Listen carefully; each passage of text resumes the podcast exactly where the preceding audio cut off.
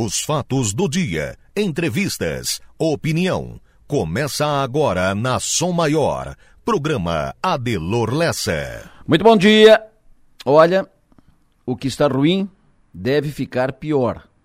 Abastecimento d'água. Mais um vazamento no sistema da Casan. Vazamento uh, identificado agora pela manhã. Nós vamos falar sobre isso em seguida. E daqui a pouco um diretor da Casan vai falar conosco aqui. Daqui a pouco. Antes disso, para começo de conversa, o último deslizamento de terras no Morro dos Cavalos isolou o sul do estado de Santa Catarina no final do ano, deixou evidente mais uma vez a necessidade de execução do projeto de túnel ali, no Morro dos Cavalos, na BR-101. Além do deslizamento, os congestionamentos cada vez mais frequentes.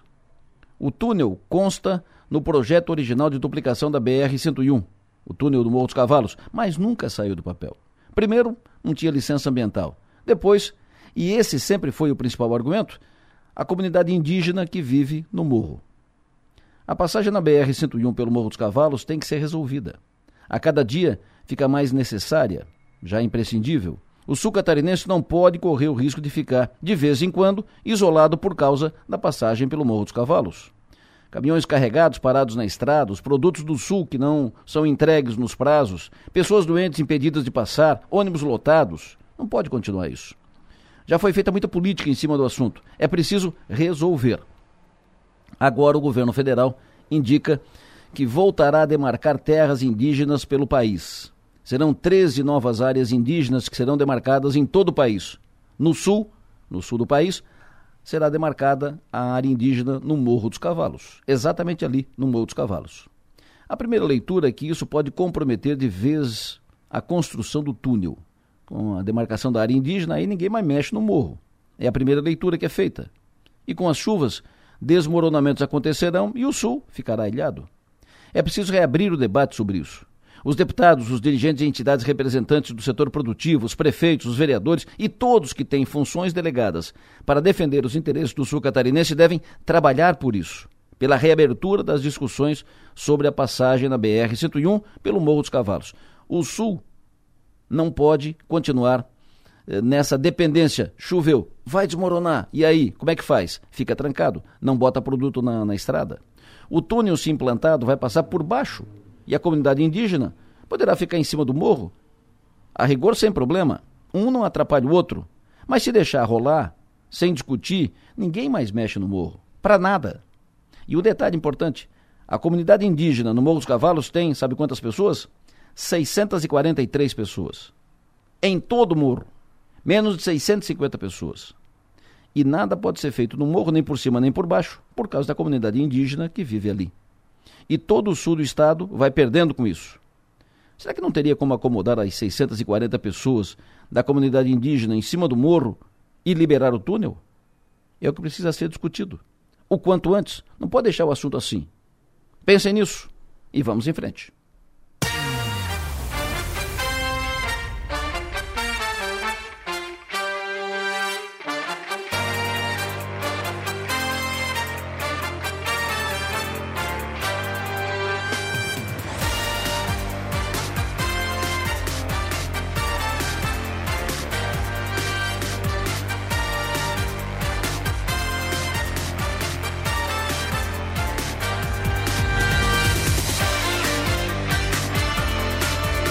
Sul do nosso estado catarinense, 7 horas da manhã, 3 minutos.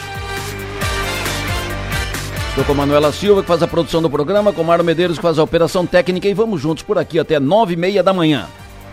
Daqui a pouco estarão conosco Márcio Sônico, Piara Bosque, Magis Topassoli, Jonas Cif, Thiago Raimon, Coronel Cabral. Para interagir aqui com o programa, para passar mensagem de texto, mensagem de áudio com pautas, informações, opiniões, Utilize o WhatsApp, fale conosco pelo 99984 7027. Para nos ouvir, além de sintonizar o FM 100,7, você pode acessar o link da Som Maior, que está disponível ali no portal 484 numeral 8 por extenso.com.br.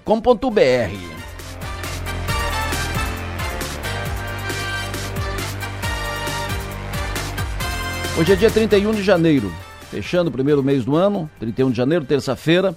O dia do aniversário da Flávia Bertoncini, bom dia, parabéns. Dia do aniversário hoje do Adailton Martinello, gente boa, grande profissional, profissional de imagem, cinegra, cinegrafista, um grande profissional, repito, um, e gente da melhor qualidade. Um abraço para o Martinello, sucesso e energia. Cumprimento também pelo aniversário Leonardo Freta, Cledson Franciscone, Vanessa Marcelo. Cumprimento pelo aniversário Sérgio Machado, o prefeito de Pedras Grandes, Agnaldo Felipe, de aniversário hoje, parabéns. Sucesso e energia, abraço. Parabéns também para o Fernando Furtado de aniversário, para o Ezequiel Freitas e a todos os aniversariantes dessa terça-feira. Sejam felizes, parabéns.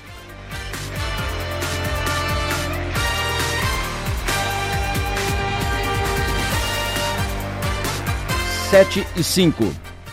Falta d'água em Criciúma. situação só piora, só piora.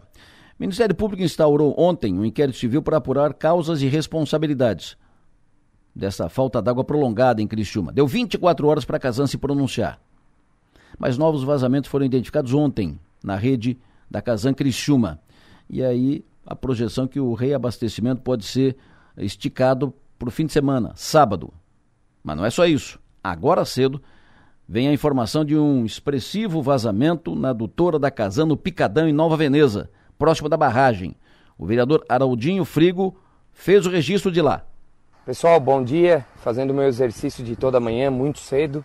A gente passou pelo bairro Picadão e um barulho muito é, grande de água. Fui conferir. Uma das tubulações do encanamento da Casan estava estourado da adutora. E não é pouca água que está saindo. Então vamos racionar um pouco de água aí, provavelmente irá faltar hoje também. Ou seja, mais um vazamento na rede da Casan no sistema da, da Casan. Mais um problema para ser administrado pela Casan, entre tantos outros que já estão aí. E a Casan não consegue restabelecer o sistema, não consegue reaba reabastecer no, o sistema de água, não consegue recolocar água na, na torneira, nas casas, eh, faz, desde quinta-feira que o sistema está instável. Nós vamos falar sobre isso em seguida e mais. Os planos da nova gestão da governança de turismo na região, reativada depois de um período inativa. Na série de discussões sobre segurança, audiência de custódia, que coloca ladrão em liberdade horas depois de ser preso, e os exemplos bem-sucedidos da Guarda Municipal. Serão temas tratados aqui no programa, nas discussões que vamos fazer hoje sobre questão segurança. Ainda na área da segurança, o novo delegado regional de polícia vai assumir hoje. Posse do delegado André Milanese será às nove e meia da manhã. Na política, deputado Mauro de Nadal se reuniu ontem à noite com o governador Jorginho Melo, se reuniu com o PL tem o apoio do PL e tem sacramentado a sua eleição para a presidência da Assembleia. A eleição será amanhã. O PL vai oficializar hoje, 10 horas, o apoio formal a Mauro de Nadal e indicar a deputada Ana Campanholo como candidata vice.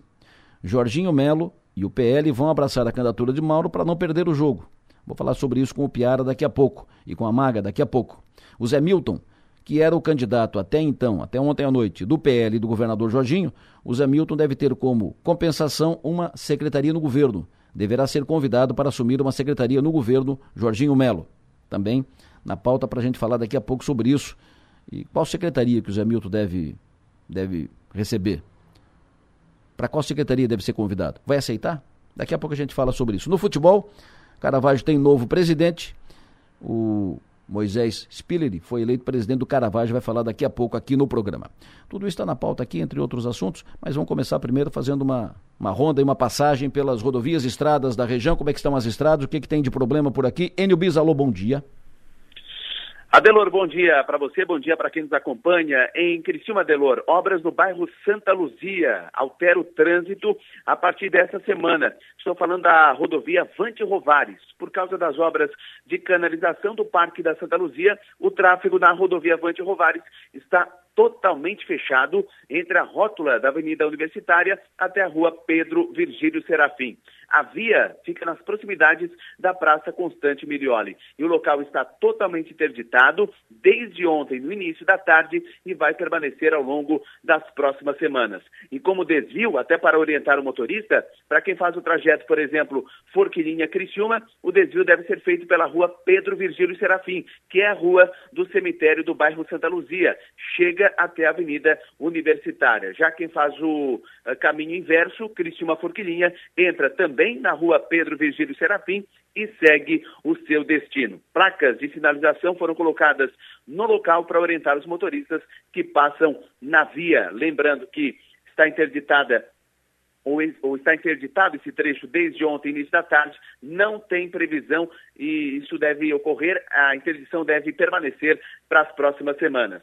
E ainda em Criciúma, voltando para o bairro Pio Correia, a sequência das obras de macrodrenagem e as obras seguem sendo executadas na rua São Marcelino Champagnat, bem em frente à AFASC. Essa obra não deverá ser concluída nessa semana. A previsão anterior era de que seria concluída na semana passada e que nesta semana, inclusive, o trânsito seria alterado na rua Guerra Junqueira, ali próximo ao parquinho do Marista, mas isso não aconteceu. A obra permanece na rua São Marcelino Champagnat, trânsito interditado nesse local, então como não passa uh, nenhum motorista por essa rua, rotas alternativas, a rua Augusto dos Anjos, que é paralela à, à rua é, Presidente Kennedy, ou a rua João Sequinel. Essa é a mais uh, indicada, né? É a rua João Sequinel, que é a principal via de acesso aos hospitais e para quem vai para Uruçanga, para Cocal do Sul.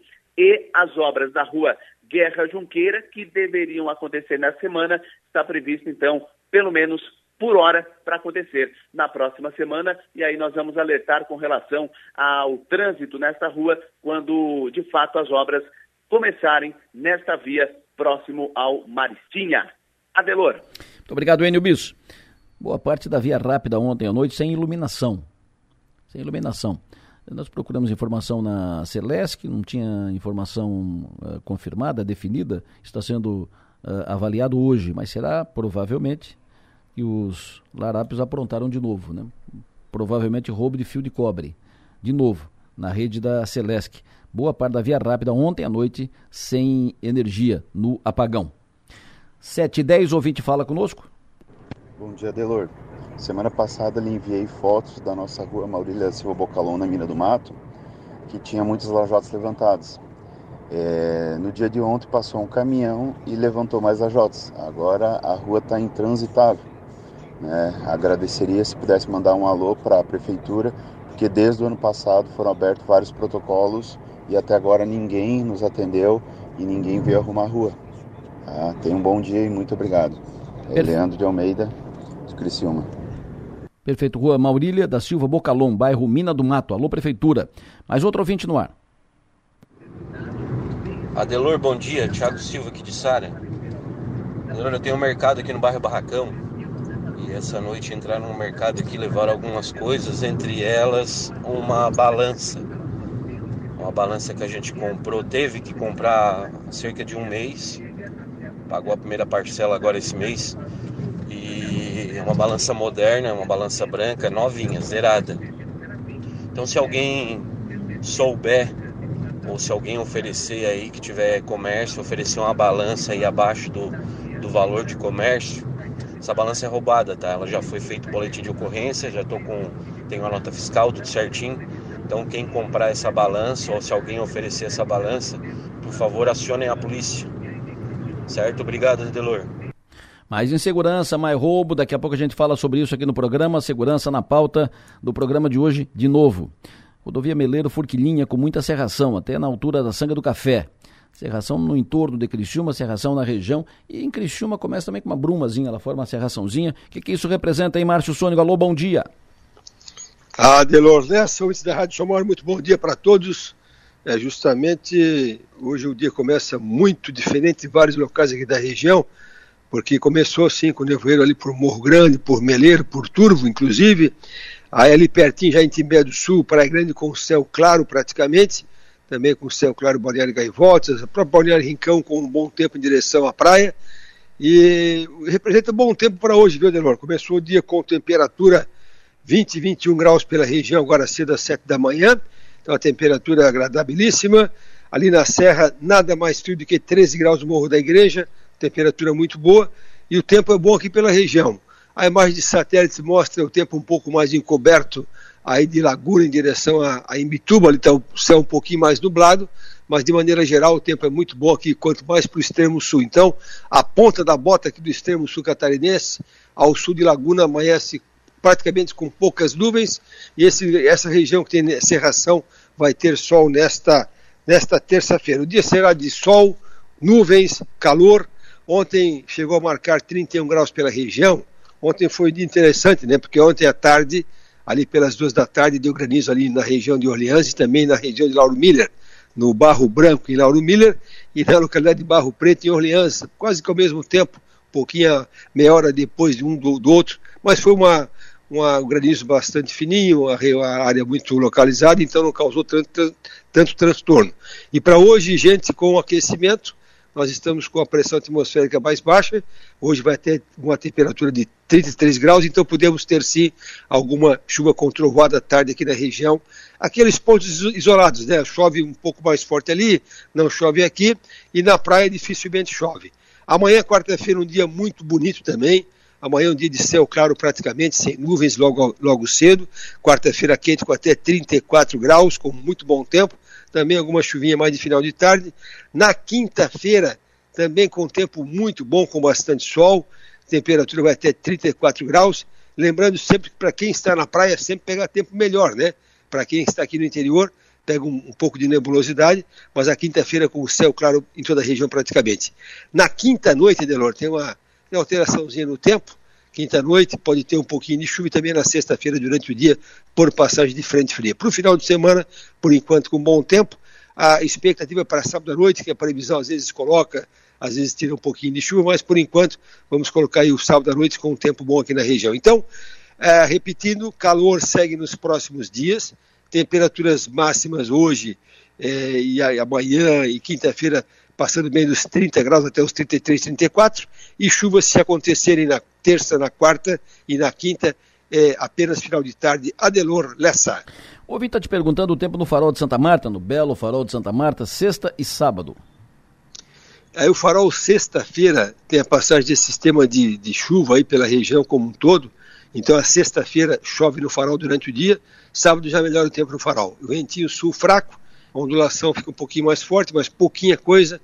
E aí é interessante também que na praia, se tu vê imagens é, do Vejo Mar, por exemplo, ou quem está na praia mesmo, percebe que o mar está uma lagoinha, né? A água do mar está limpa, isso, a água do mar está um pouquinho mais aquecido, com 24 graus, mas o mar está muito inofensivo e assim segue a semana toda que tem pouco vento aqui na praia nesses próximos dias. Capão da Canoa no sábado. O, já melhora o tempo, que Capão da Canoa tem essa alteração também na sexta-feira por passagem dessa frente, dessa, dessa chuva que cai, e Capão da Canoa já deve ficar com um tempo melhor durante o sábado. Perfeito, ouvinte pergunta para ti o tempo sexta e sábado em Sangão, Sangão e Morro da Fumaça. É, a sexta-feira chove no Sangão, melhora no sábado durante o dia, e qual é o Morro da Fumaça também, é o sexta-feira com um pouco de chuva, aí o sábado já é um pouquinho melhor, aí se chove no sábado é só final de tarde. O tempo é em Floripa no final de semana.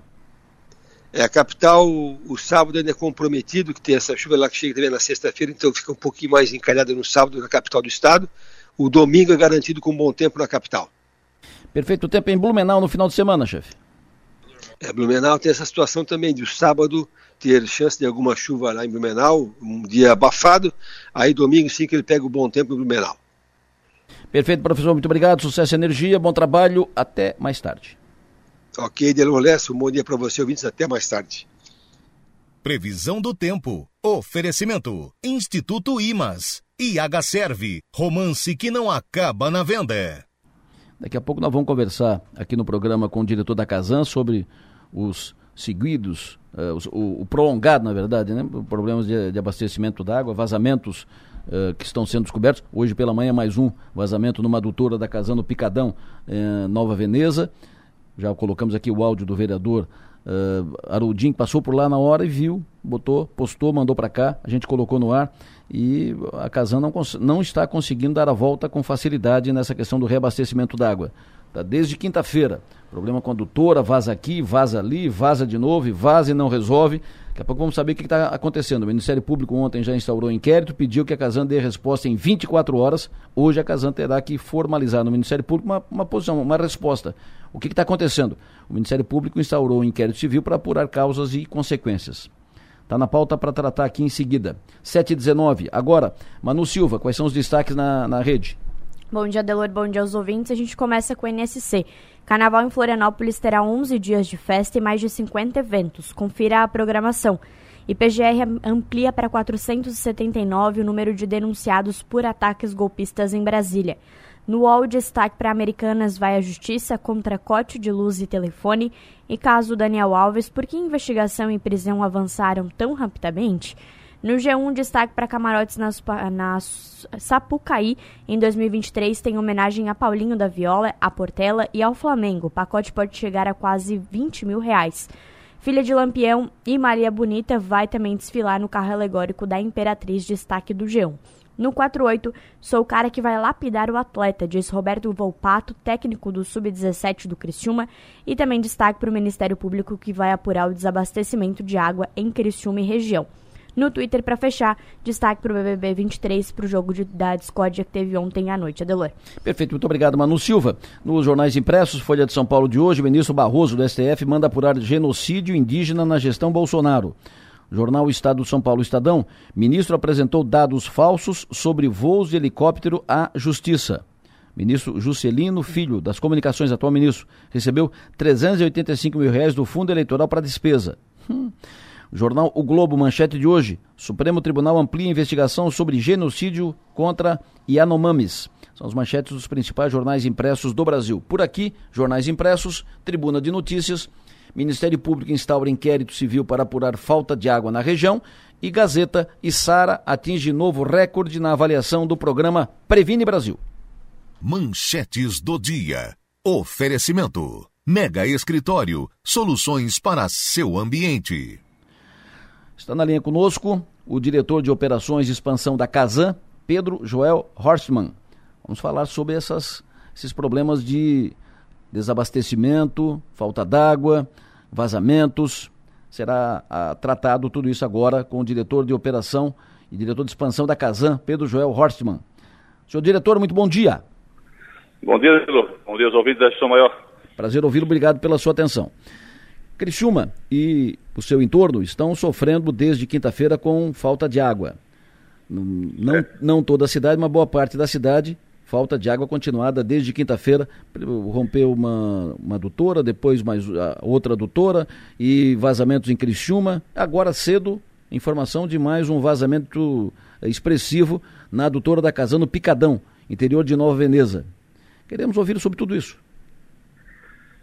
Assim, é, é, realmente sim, a Casan ela fez um investimento agora para poder já sanar esse problema. Não sei se, né, hoje a gente tem duas adutoras de água bruta que, que transportam água do lá da barragem São Bento até a ETA de Criciúma, né? Hum. É duas alturas de 600, né? Com, ela tem um tempo de uso, né? É uma de fibra de vidro e uma de ferro fundido. E a Casan executou agora, recentemente, né? Uma nova adutora de 800 milímetros que é compatível com o diâmetro das duas. Então, ela está em teste né, de operação, né? E já, já vamos colocar agora em seguida em operação, já para evitar esse transtorno, né? Se der um vazamento numa, tu consegue passar todo o volume pela outra, né? sem prejuízo no abastecimento da cidade de Criciúma e dos municípios ao entorno, né? Que é um sistema integrado, né? É, a gente teve um problema na quinta-feira que rompeu uma, essa altura de 600, né? E na sexta-feira, quando foi colocada em operação, ela rompeu em outro ponto. Então, quer dizer que foi dois vazamentos em seguida que prejudicou muito o sistema de abastecimento integrado de Criciúma. Como essa doutora nova está entrando em operação agora, uma doutora de 800 milímetros, com todo o material é, executado é, no, é novo, né, com uma outra tecnologia, é, foi um investimento que a Casam fez em torno de 50 milhões, já para evitar que esse, esse, tipo de incidente ocorra. Perfeito. Teve, eh, o senhor já tem conhecimento de um novo vazamento agora de uma adutora da Casan no, no bairro Picadão, Nova Veneza, lá próximo da barragem? Isso, eu recebi a informação agora de manhã cedo, né? É uma adutora de fibra de vidro, né? Que é uma que a gente quer tirar até de operação, deixar ela só com uma reserva técnica numa eventualidade, mas a gente vai passar, vai passar a, a esse volume de água que ela transporta pela estrutura nova que a gente executou né, e está colocando em operação gradativamente. Perfeito. Uh, qual é a previsão para restabelecimento, normalizar o, o abastecimento d'água em Criciúma?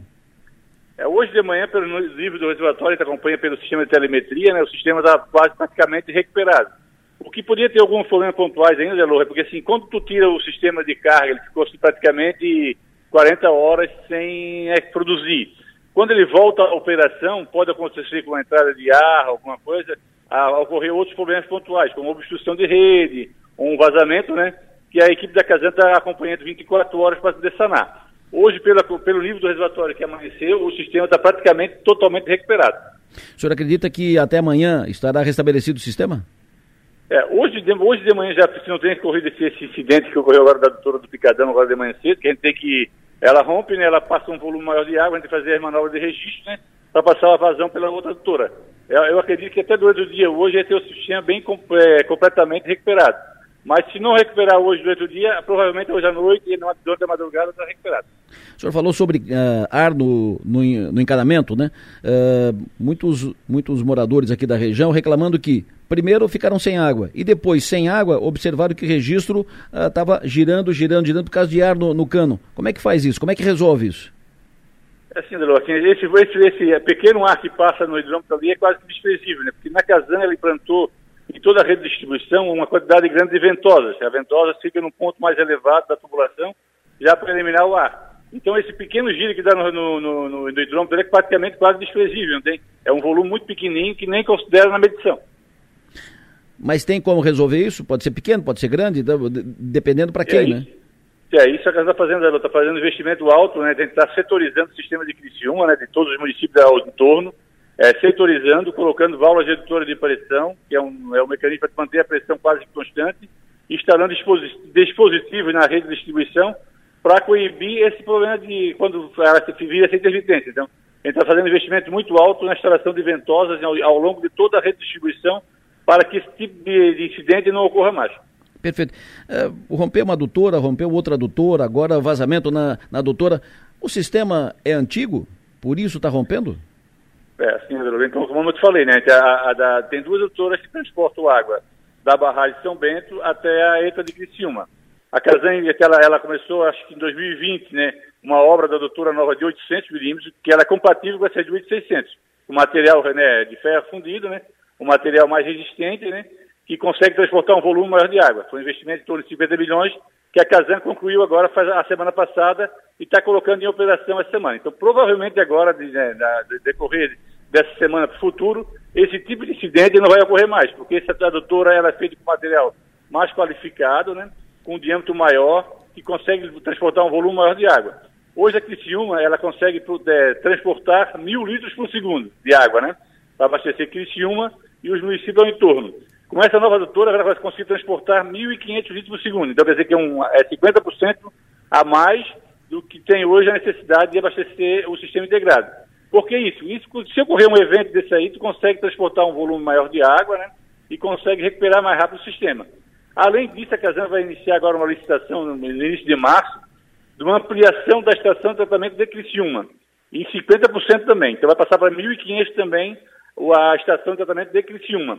Para poder o quê? Para poder, quando tiver um evento de, né, de um vazamento, a Casan consiga produzir um volume maior de água e recuperar mais rápido o sistema. Hoje fica meio limitado na produção da ETA, né? Então, com essa ampliação da ETA em 50%, aí vai conseguir produzir um volume maior e a recuperação do sistema vai ser bem mais rápida. Anderson, ouvinte aqui do, do programa, pergunta para o senhor o seguinte: por que todo final do dia a água fica fraca na torneira? Fica fraca aqui no bairro Nossa Senhora da Salete, região da Grande Próspera, Criciúma. Isso, isso que eu estou Esse investimento que a gente está fazendo na doutora e na nova estação é para evitar esse tipo de intermitência no sistema.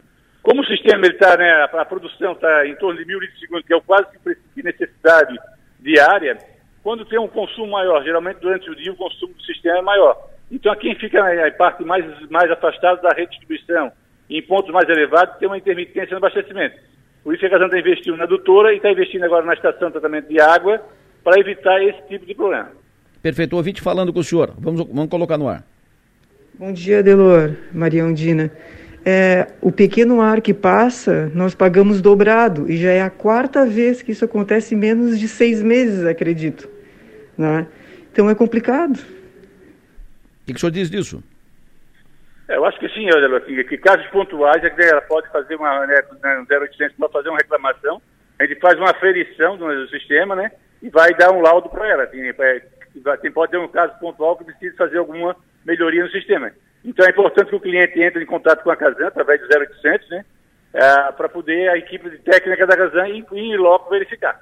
Perfeito. Tem uma outra ouvinte que eh, fez contato conosco sobre uma situação na rede de esgoto no bairro São Luís. A rede de esgoto está sendo implantada e aí ela ficou mais alta, provavelmente, que o terreno da, da ouvinte. Olha o que ela relata. Eu moro na rua Bom Retiro, 470, no bairro São Luís. E a gente tinha um esgoto lá que entrava, que nunca incomodou, porque era na, era, tinha uns drenos grandes, era nos fundos da casa, até inclusive passava por baixo da minha cozinha o esgoto, e eles vieram ali e quiseram que tirasse o esgoto para botar na frente tudo bem, tive que quebrar as calçadas, gastei um monte lá, quebrei as calçadas, botaram o esgoto lá na frente. Só que agora deu aquela chuva, não sei quando é que é, porque eu tô aqui na praia, não sei quando, quando que foi que se foi muita chuva. Em vez de eles ter feito um, um dreno bom lá na frente para que o esgoto não voltasse, voltou tudo para dentro do meu cercado. Tá podre lá, não dá para aguentar. Eu queria assim, Edlor? A gente tirou da onde estava bom para botar ali para voltar para dentro do meu cercado. Isso aí eu não queria dentro do meu cercado, né? Acho que nem nem eu e ninguém quer. Uma nojeira da rua vai vir para dentro do cercado dos outros, isso aí não é normal. E aí, como é que a Casan resolve isso? É, o senhor Adelô, acho que ela primeiro estava ligada de forma irregular, porque o que passava talvez ficar atrás da casa dela é a drenagem pluvial, ela não podia ter ligado de esgoto na drenagem, né? É, a rede de esgoto é ligada na rede de esgoto, drenagem é ligada à água da chuva, né, do telhado, água que sai da chuva do pátio, né? Agora sim, aí, aí é quando eu tem que ser, é, isso tem que ser um cara que tem que ter estudado, tem que ter, tanto ele entrar em contato com a Casan, para verificar. Talvez a casa tenha que rebaixar a caixinha de inspeção, que é aquela a, que fica na, na, na, calçada do cliente, né? Pode rebaixar para ela fazer a conexão da sua rede, né? É, tem vários casos né, que pode acontecer que a caixa de inspeção está um pouquinho mais elevada e o cliente está no ponto mais baixo, então tem que rebaixar um pouquinho a caixa de inspeção para fazer a conexão corretamente. Aí é bom alertar assim, rede de é, esgoto é ligado na rede coletora de esgoto, né? Água, drenagem pluvial ligada na drenagem pluvial o que, pelo relato dela, o que dá para se constatar, era que ela estava ligada toda a parte fluvial e rede coletora de esgoto na drenagem da prefeitura. É, ela, o, ela estava ligada, ela tinha uma, uma ligação, o esgoto não sei se estava indo para a rede pluvial, estava indo para um, um sumidouro, para onde está, estava indo, não sei, mas não estava incomodando, não estava causando uh, problemas. E agora causou esse problema que, que ela relatou, ou seja, tem que consertar, não, não, uh, não pode ligar na rede e causar problema como causou, né? Isso, não dizem. Então aí é um ponto, um problema pontual que ela tem que procurar casando. Mas ela não pode ligar esgoto na drenagem pluvial, senão é um crime ambiental, né? Então acho que ela teria que ter uma fossa, filtro, sumidouro, né? Pois é. Até a Casan implantar a rede coletora de esgoto. E a Casan fez, agora foi passar a rede de esgoto pela rua, né? Talvez o quê? Talvez como a casa dela é um pouco mais baixa, talvez a CI ficou um pouco, é, a caixinha de inspeção na calçada ficou um pouco elevada, ela tem que procurar a Casan, a Casan ela rebaixa a CI, consegue voltar ainda ao fluxo normal. É, não se sabe se ela não tem fossa, su, sumidor e filtro, né? Não se sabe. O, senhor está deduzindo que ela botou na, na, na, rede pluvial, mas pode ser que não. O que é fato é que uh, ela foi chamada, a Casan fez contato e determinou que fosse, uh, fosse ligada na, na rede. Ligou na rede, ficou mais alto, voltou o esgoto para dentro da casa dela.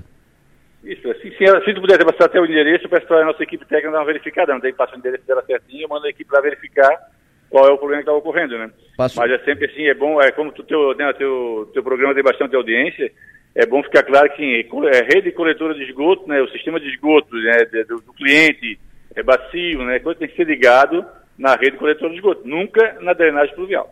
Perfeito. Tem mais um ouvinte falando com, com o senhor, vamos colocar. Bom dia, Delor.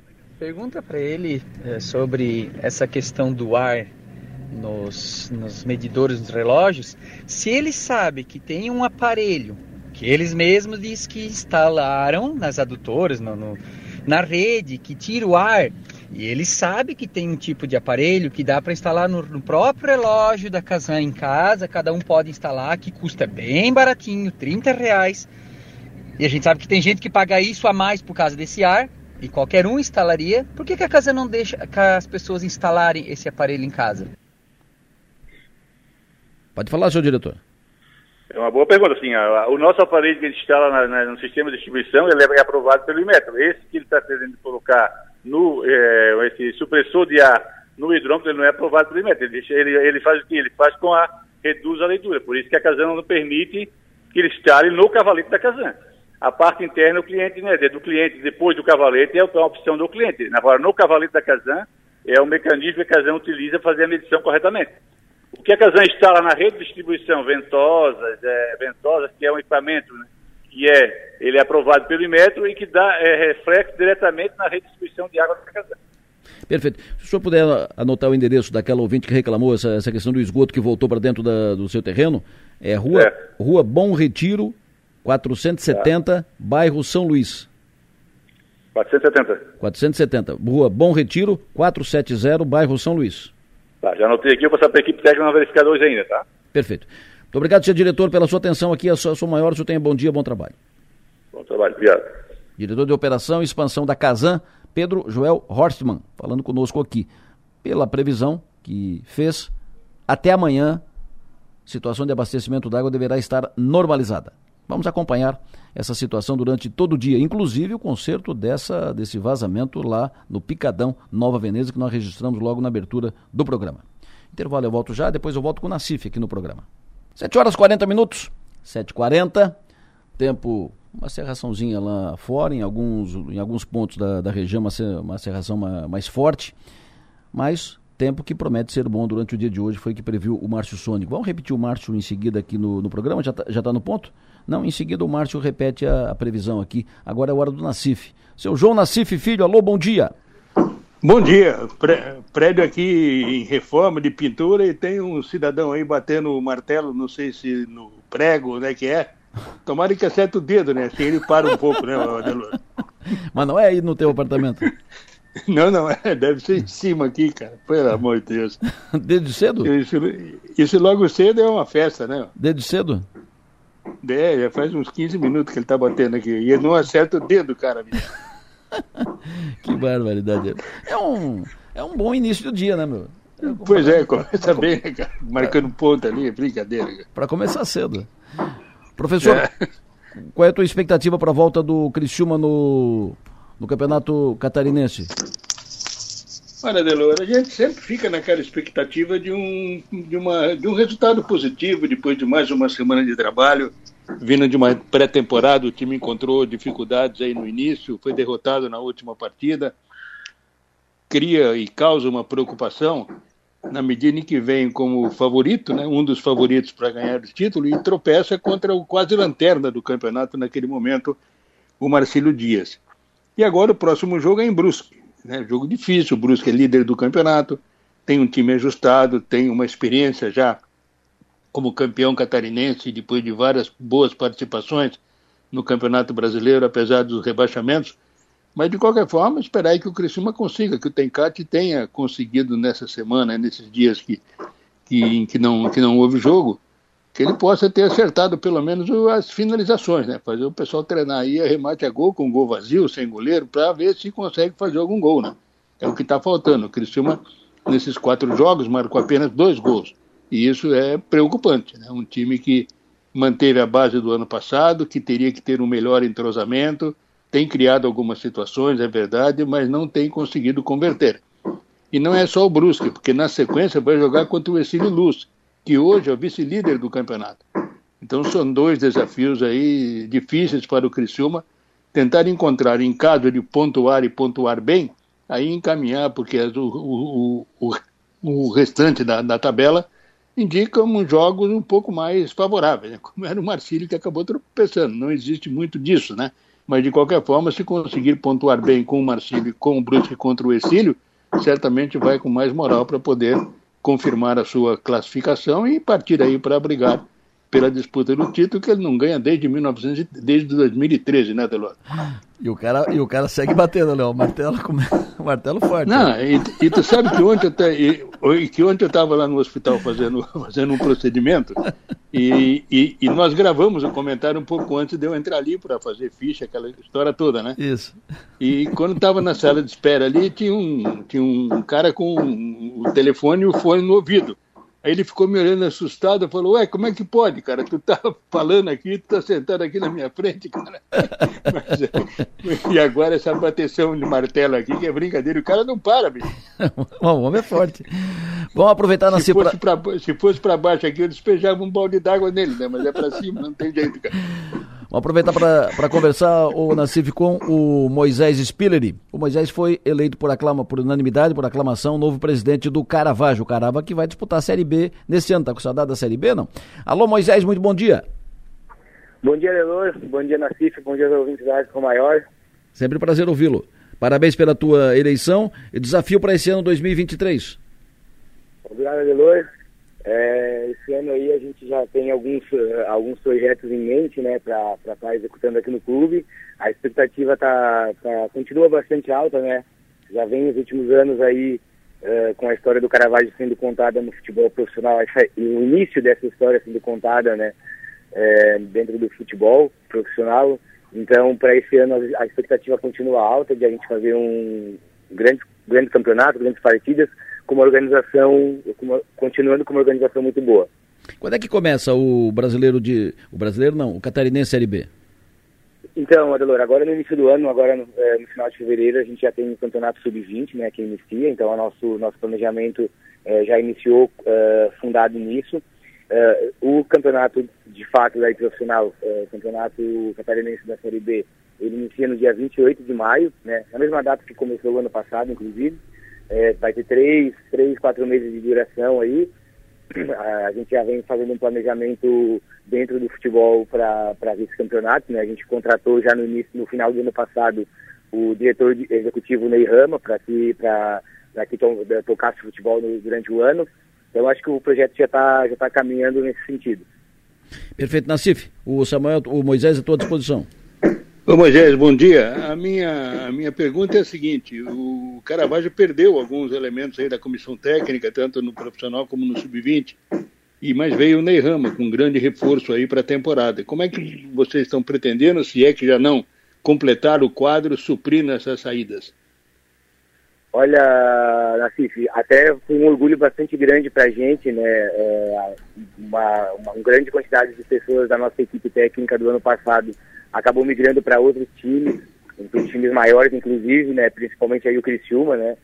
E alguns, alguns nossos, da nossa, alguns membros da nossa equipe técnica é, se encontram trabalhando hoje, principalmente na base do Criciúma. Para a gente é um orgulho muito grande, né?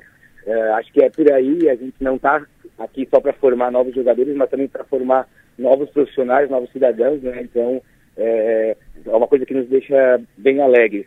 Mas uh, com relação a esse ano, a gente já vem trabalhando na, em, com nomes, né?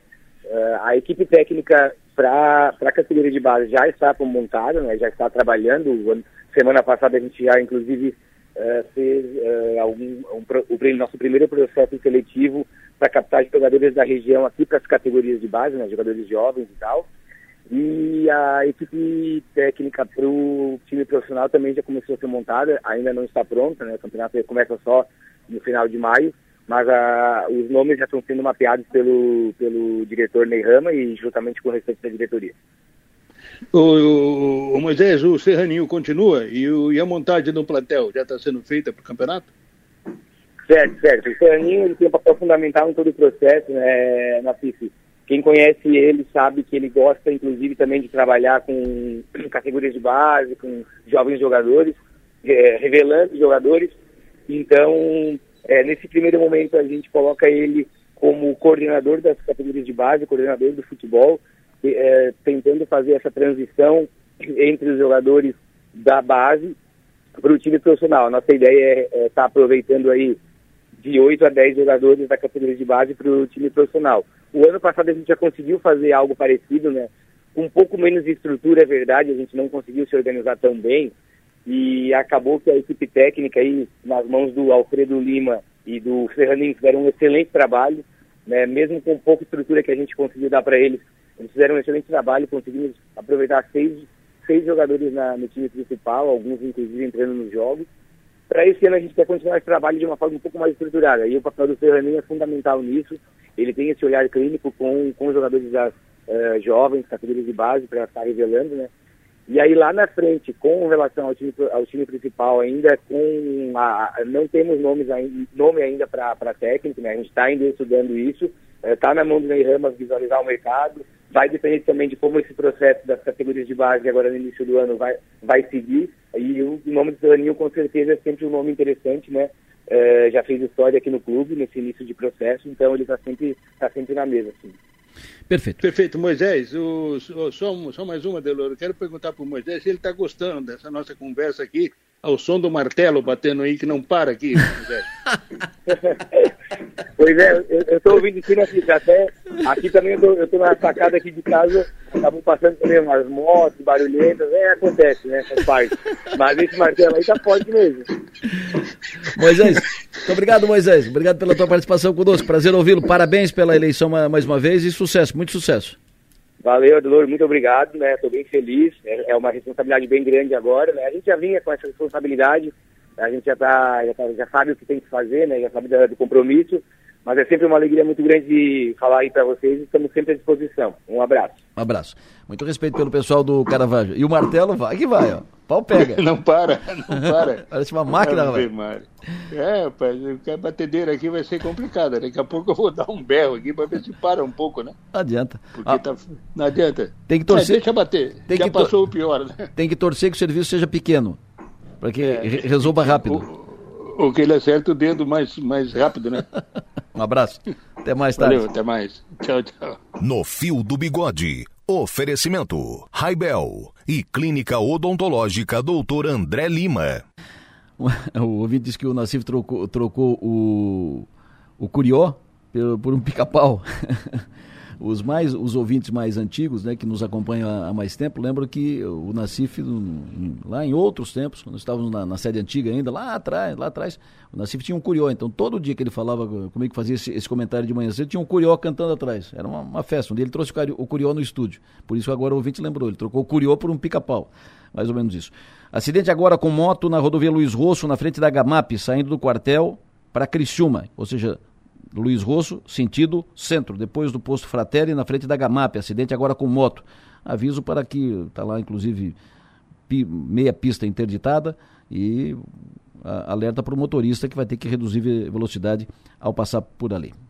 Trocando de assunto agora que faltam 10 para as 8, daqui a pouco a gente atualiza o tempo com o Márcio Sônico aqui. A rigor, na, pelo que está previsto, hoje seria o último dia para o censo o censo em Santa Catarina, o censo pelo, pelo Brasil afora. Como é que está? Como é que já foi feito? Quanto que já foi feito? Estimativa, meta foi batida? Superintendente estadual do IBGE Santa Catarina, Roberto Gomes, muito bom dia. Bom dia, Delor. Bom dia a todos os ouvintes da Rádio São Maior. Prazer ouvi-lo, obrigado pela sua atenção. Hoje encerram as visitas para a coleta de dados do IBGE. Uh, eh, isso quer dizer que todos os domicílios já foram visitados, o censo está pronto, está tá resolvido? Então, Adelor, é, é, uma boa notícia, né? Aqui em Santa Catarina, a gente, de fato, hoje, dia 31, estava previsto aí é, o último dia para a gente, o que a gente chama de encerrar a cobertura. O que, que significa encerrar a cobertura? Significa que a gente já mapeou todos os mais de 2 milhões e 700 mil domicílios aqui no estado. Então a gente já fez pelo menos uma visita em todos esses 2 milhões e 800 mil, perdão, 2 milhões e 800 mil domicílios.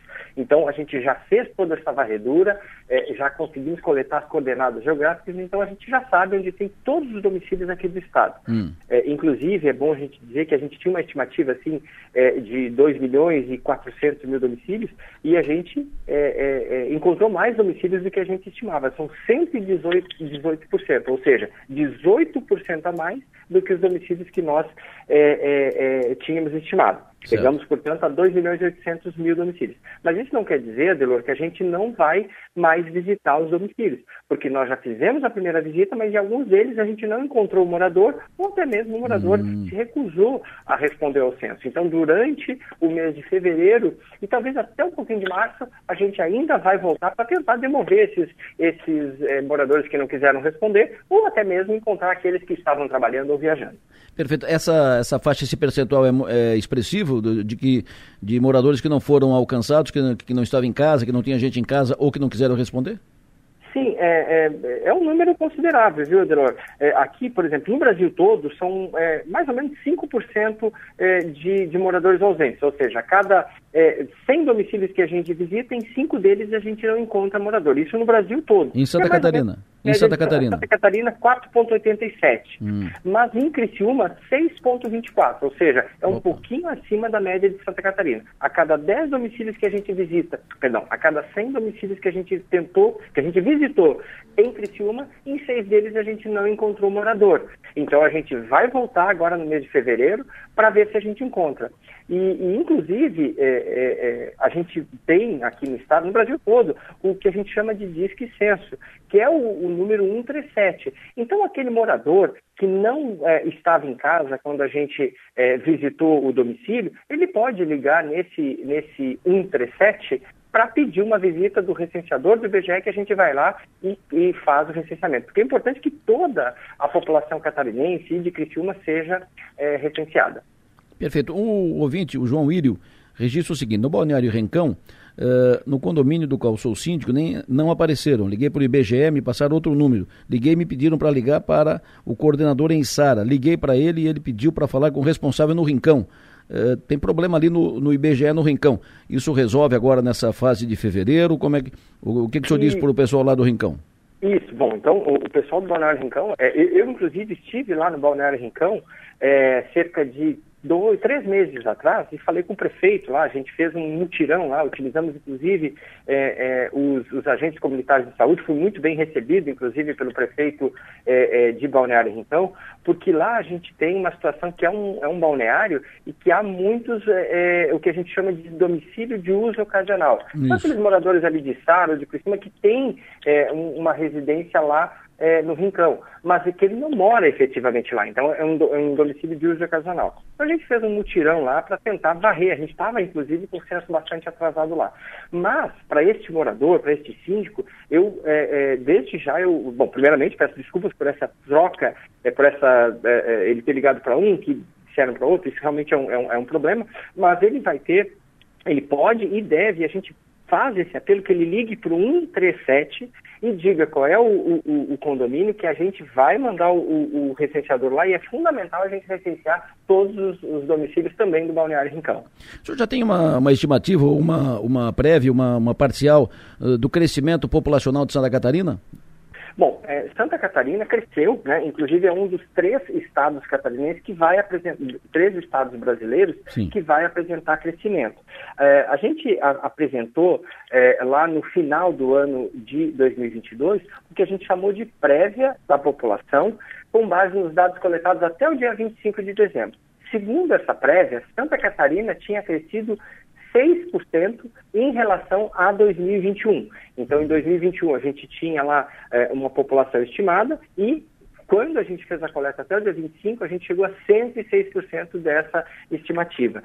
É, pelo que a gente está prevendo, Santa Catarina vai fechar o censo com algo como 7,8 milhões, ou 7 milhões e 800 mil moradores. É um crescimento, e, se a, e sobretudo se a gente é, comparar com é, o censo de 2010, quando a gente tinha pouco mais de 6 milhões de habitantes. Então, Santa Catarina realmente é um estado que tem crescido muito. É, a, regi a, região carbonífera também cresceu bastante.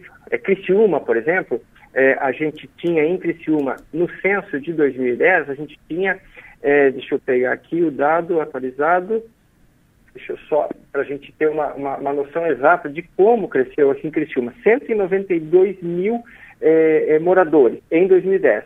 E é, a prévia que a gente tem é que é, é, Criciúma chega a 231 mil, ou seja, de 2010 a gente tinha 192 mil e agora para 2022 mais de 231 mil moradores. Então é um crescimento bastante grande aí do município de Criciúma e também do estado de Santa Catarina. Ou seja, é um a primeira... com a economia pujante. Enfim. Perfeito. Ou seja, a, a, a, o primeiro número é que Criciúma já tem 231 mil habitantes. Deve ser um isso. pouco maior que isso. Isso. O primeiro número que a gente divulgou lá no dia 31, é, perdão, lá no dia 28 de dezembro, é que Santa Catarina, é, perdão, é que Criciúma chegaria a uma população de 231 mil habitantes. Vai passar disso? É, a gente não tem como prever se vai passar disso ou não, porque lá é, é, no final do ano a gente esta prévia seria o número final, né? Então, inclusive, lá a gente nem tinha, a gente não tinha chegado a este número ainda. A gente tinha é, é, coletado mais ou menos 190 mil habitantes aí é, em Criciúma. Mas aí, como a gente tem aquele número de é, recusas, né, que é quando o morador recusa a responder o censo, e também tinha um número de domicílios que a gente sabe que moram pessoas, mas que nós não encontramos, que a gente chama de morador ausente, a gente faz, fez um cálculo lá no final de, de 2022 e chegamos a esse número de 231 mil habitantes. Agora, durante o mês de janeiro e durante o mês de fevereiro e talvez um pouquinho de março, a gente vai, é, é, vai voltar nos domicílios para encontrar esses 231, para chegar nessa totalidade de 231 mil domicílios, habitantes aí em Criciúma, que é o que a gente acredita que vai fechar a população do município. Perfeito. Deixa eu só, uh, me permita insistir. Em 2010, claro. o censo uh, apontou em Criciúma 198 mil? 192.308 habitantes especificamente. Cento, do... Um pouquinho mais de 192 mil. Em 2010? Em 2010. Considerando que a estimativa para agora é chegar a 231 mil habitantes, então, no entorno aqui de Criciúma, somando Criciúma e Sara, os, os, os municípios aqui limítrofes, né? Criciúma uhum. e Sara, Cocal, uh, Forquilinha, uh, nós vamos chegar aí a 400 mil habitantes? Já vejo para o senhor aqui exatamente qual é a população que eu tenho ela aqui. Ó. Vamos lá. E Sara? É, isso, aqui. Sara, hum. vamos lá, deixa eu só pegar rapidamente aqui, população recenseada. E Sara, a estimativa era de 58 mil habitantes. Perfeito. 58, aí vamos ver assim, de toda a região, vamos lá. Um minutinho, por favor. De toda a região, a gente passa de 400, chega a aproximadamente 450 mil habitantes. 450 mil habitantes. Perfeito. É, é realmente um, um, bom número. Né? É, é um crescimento. Criciúma, por exemplo, cresceu 20% de, mais de 20%, perdão, entre 2010 e o atual censo. Maravilha. Fevereiro uh, resolve tudo. Fevereiro bate o martelo, terá o um número final até o final do, do mês de, de fevereiro? Isso, Adelor. É, na verdade, assim, durante o mês de fevereiro, a gente volta para tentar, inclusive aqui eu não falei, né, o percentual de recusa, que é quando o morador se recusa, a gente vai lá, consegue encontrar o morador, mas ele por alguma razão não responde. 1,14% aí em Criciúma. No estado de Santa Catarina, 1,70%, mas é bem abaixo da média nacional, que é de 2,43%. Então, Criciúma está de parabéns. É, é, gostaria de parabenizar, inclusive, o prefeito que tem nos ajudado é, a convencer a população, mostrar a importância que tem o censo demográfico para o município, e isso fez com que a recusa aí no, município de Criciúma seja abaixo da, da média de Santa Catarina e menos da metade da média nacional. Então, durante o mês de fevereiro, ainda assim a gente volta para tentar encontrar esses 6% de moradores ausentes, né, que a gente conseguiu ir no domicílio, mas não encontramos. E é, a, a, perspectiva que a gente tem, Adelor, é que durante o mês de março a gente feche é, é, o censo demográfico e faça as, as, as divulgações de, do resultado final durante o mês de abril. Então, durante o mês de abril, o IBGE, no Brasil todo, porque o censo só acaba, Adelor, quando nós fizermos o recenseamento dos 5.570 municípios de todo o Brasil. Claro. E Santa Catarina tem seus 295 municípios, municípios está em segundo lugar é, dentre todos os 27 estados da federação. E eu digo em segundo lugar assim, é que, é, Santa Catarina é o que tem o maior percentual de coleta. Então a gente vai acabar o censo antes do, do resto do país. Então, é, mas o país todo, a gente vai divulgar os dados dos seus mais de 200 milhões de habitantes no mês de abril. E aí, certamente, a gente vai estar aqui, já, desde já me coloco à disposição da Rádio é, São Maior e da população de Criciúma para dar os, os, dados aqui em primeira mão para os seus ouvintes. Maravilha, vamos voltar a conversar. Muito obrigado pela sua atenção, obrigado pelos dados, pelas informações, obrigado pela entrevista aqui a Som Maior. O senhor tem bom dia, bom trabalho. Muito obrigado por nos ajudar também a divulgar o censo. Esse é o Roberto Gomes, superintendente estadual do IBGE Santa Catarina, falando sobre o censo. Oh, por que não declarar para o censo? Por que não, ah, por que não informar os dados? Eh, qualquer, qualquer trabalho, qualquer projeto que seja feito para a cidade depende de números, dados. O, ter um, um dado, ter o censo apurado uh, e com dados reais isso vai, inclusive, influenciar no recebimento de recursos, pra, no repasse de recursos para a cidade de, de Criciúma, entre outras e outras e tantas e tantas vantagens e tantas circunstâncias e tantos reflexos. Então é importante. Por que não atender? Atende, dá os dados. Não vai dar na, nada que seja privado, nada não vai apresentar dado. Só informar o censo, custa nada. Criciúma, crescimento expressivo, mais de 20% de crescimento em relação ao último censo. Criciúma já tem mais, formal e oficialmente, mais de 230 mil pessoas morando aqui. Se considerar as pessoas que circulam aqui durante o dia, circulam porque trabalham aqui, que vem de Sara, que vem de Forquilinha, que vem de, que vem de Nova Veneza, que vem de... Nós deveremos ter aqui algo em torno de 250 mil pessoas por dia circulando por aqui. Um quarto de milhão de pessoas. É uma estimativa. Eu volto já. Intervalo primeiro. Em seguida, Maga, o Piara aqui comigo no ar. Vamos falar sobre a eleição para a presidência da Assembleia. Vamos ouvir de, deputado, informações novas, informações de ontem à noite. Mas antes, tenho o prazer de conversar com o novo presidente do Porto de Imbituba, Luiz Antônio Braga Martins. A gente tem dito que o Porto de Imbituba tem condições de cumprir um papel importantíssimo no, no alavancar a economia da região. E por isso é importante saber os planos, projetos do novo dirigente do Porto. Sou presidente Luiz Antônio Braga Martins, muito bom dia. Bom dia, doutor Adelor Lessa. Prazer ouvi-lo, obrigado. Também quero, dar um, quero também dar bom dia aos ouvintes da Rádio Som Maior. Estamos aqui à disposição para conversar. Perfeito. O senhor volta a dirigir o porto de Imbituba, que é, como disse, importante para a região sul de Santa Catarina. A propósito, o governador Jorginho Melo, na semana passada, sexta-feira, quando esteve com o presidente Lula, junto com outros governadores, foi entregue um documento dos governadores dos três estados do sul com demandas do estado. Entre as demandas de Santa Catarina, recursos para rodovias e ferrovias e por Porto de Imbituba e por Porto de Itajaí. Para o Porto de Imbituba, foi solicitado ao governo federal um aporte de 118 milhões e meio de reais. No que seria, como seria aplicado esse dinheiro no Porto de Imbituba, presidente? Olha, o Porto, o porto de Imbituba, ele goza de boa, boa é, condição financeira e nós estamos com um grande desafio pela frente, que é começar a obra de reforço e expansão do CAS 3, que vai permitir que nós passamos de navios de 200 metros até 300 metros de comprimento, com calado até 15 metros de profundidade. Bom, é, esse, esse projeto já está licitado e ele vai demandar um, um gasto de em torno de 100 milhões de reais ao longo do, do contrato que vai ser executado, inicialmente previsto em 24 meses. Porém, esse investimento previsto em Bituba seria para a renovação dos acessos ao porto. Talvez fazemos uma via direta da BR-101 até as dependências do porto, tirando o congestionamento e, e, as perturbações que ocorrem em função de, de, de com, é, é, ficar junto a toda a parte de, de transporte pesado com o transporte urbano, né? Sim. Então, esses investimentos são importantes. Temos também melhorias para fazer na ferrovia Tereza Cristina, que é o acesso, pode ter o acesso direto, que traz muita carga containerizada do sul do estado. E com a, a conclusão da BR-285, que é uma obra que vai propiciar futuramente até um acréscimo de 3 milhões de toneladas ano aqui na do porto, esses investimentos em infraestrutura de acesso são muito importantes.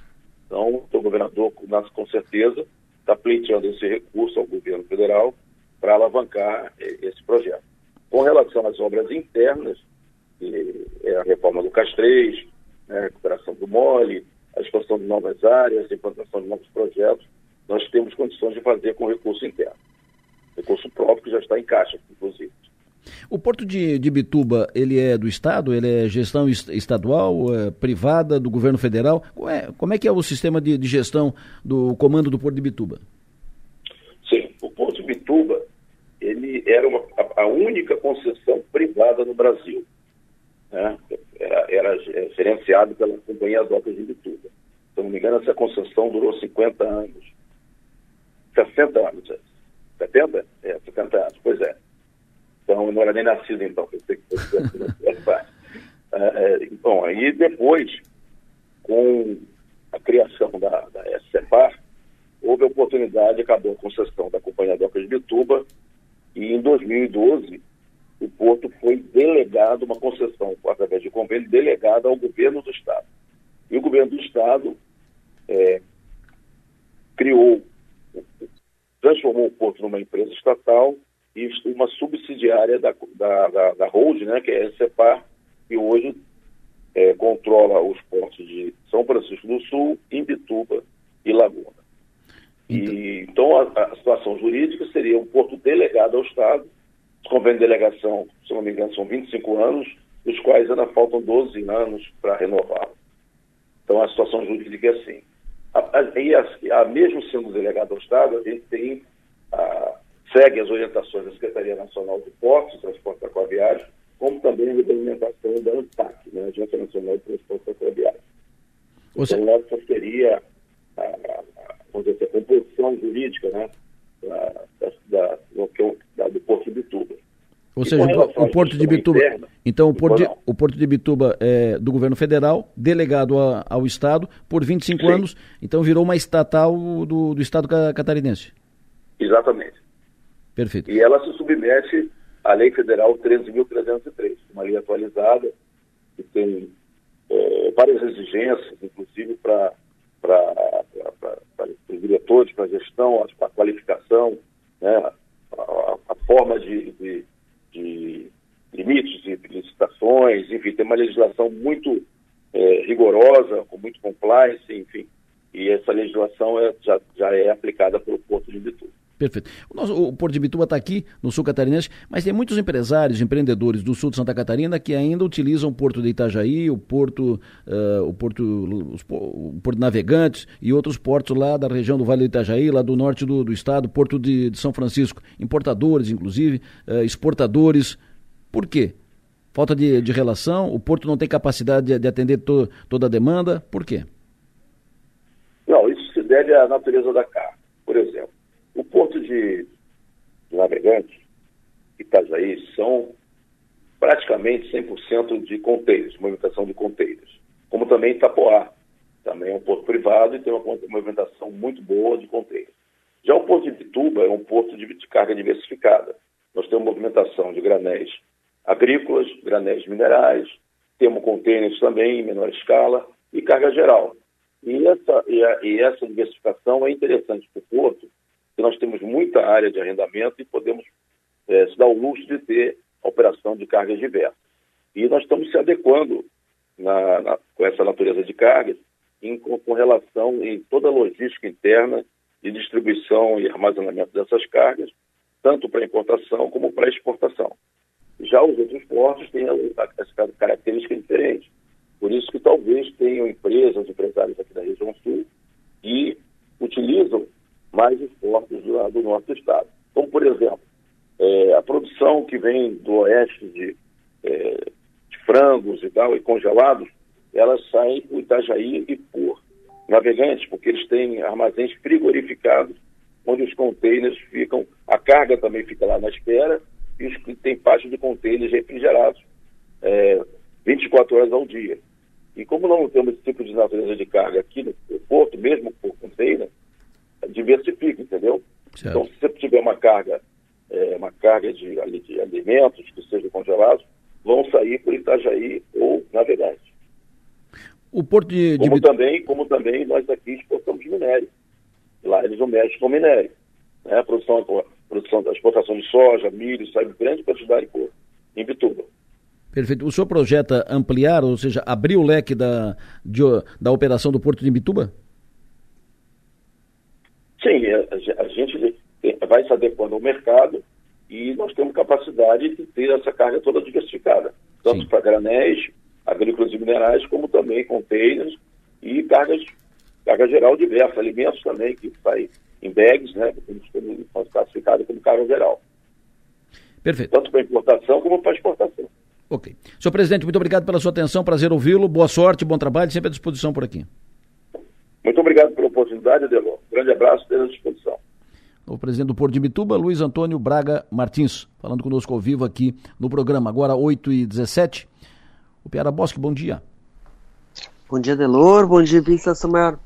Maga, bom dia. Muito bom dia, Delor, o Piara e todo mundo que nos acompanha. Perfeito. Uh, o episódio Assembleia Legislativa, acho que é fato consumado pelas reuniões de ontem à noite. Uh, acho que é assunto encerrado. O deputado Nates daqui a pouco vem, vem conosco para tratar disso, mas antes, o Enio tem informação de um, de um crime, de um homicídio, uh, latrocínio. Enio, qual é a informação em Cocal do Sul, Enio? Verdade, Adelor. Aliás, uh, mais um crime em Cocal do Sul que a Polícia Civil vai ter que investigar, sendo que lá no início do mês já teve um crime e tudo foi investigado. Agora tem outro. Por quê? Porque nesta manhã de terça-feira, um corpo foi encontrado por funcionários da garagem da Prefeitura de Cocal do Sul. O corpo estava nas proximidades da garagem, estava na rua Elias Rosso, no bairro Guanabara, em Cocal. E de acordo com as informações que apuramos até o momento, o corpo tinha perfurações de faca. Não se tem informações de quantas facadas havia ou há no corpo desta vítima. E que, a princípio, a informação dá conta de que a vítima seja um idoso. O corpo foi encontrado, inclusive, encostado em uma parede. Funcionários da garagem estavam indo para trabalhar, encontraram esse corpo, estava encostado em uma parede e depois foi acionado os órgãos de segurança pública. Conversei há pouco com o delegado Márcio Campos Neves, ele que está à frente da delegacia de Uruçanga, Cocal do Sul e Morro da Fumaça, ele confirmou a informação e disse que policiais civis estão se deslocando neste momento para o bairro Guanabara para atender a ocorrência. A qualquer momento vamos trazer mais informações aqui na programação da Som Maior e também para o portal 48, Adelor. Perfeito. Muito obrigado, Enio Bis. Daqui a pouco vamos voltar a falar sobre questão de violência e insegurança aqui na cidade e na região. Mas agora vamos falar de política. Ontem, o deputado Mauro de Nadal se reuniu com o governador Jorginho Melo, se reuniu com deputados do PL e sacramentada a eleição do, do Mauro de Nadal para a presidência da, da Assembleia. Ontem o PL e o governador Jorginho Melo bancaram apoio, uh, oficializaram e hipotecaram apoio ao Mauro, o que, vai, o que leva o Mauro a ser candidato de consenso à presidência da, da Assembleia. O PL vai fazer reunião às 10 horas para oficializar o acordo firmado ontem. Hoje também, nessa, nessa reunião das 10 horas, o PL vai indicar a deputada Ana Campanholo para ser candidata, primeira vice-presidente da Assembleia. E vai também indicar um nome para ser líder do governo na Assembleia. O PL quer a liderança do governo na Assembleia. E pelo que ouvi do deputado uh, Ivan Nats, agora cedo, o deputado José Milton Schaefer, que era até então, até ontem, o candidato do PL e do governador Jorginho Mello à presidência da Assembleia, que agora sai do jogo, o deputado Zé Milton deve ter uma secretaria no governo. É, deverá ser oferecido a ele uma secretaria no governo. Dito isso, o Piara Boschi, o que você tem a acrescentar? O que tem de fato novo sobre isso? Bom, é a construção de ontem, né? Foi a construção feita uh, ontem à noite, bateu esse martelo.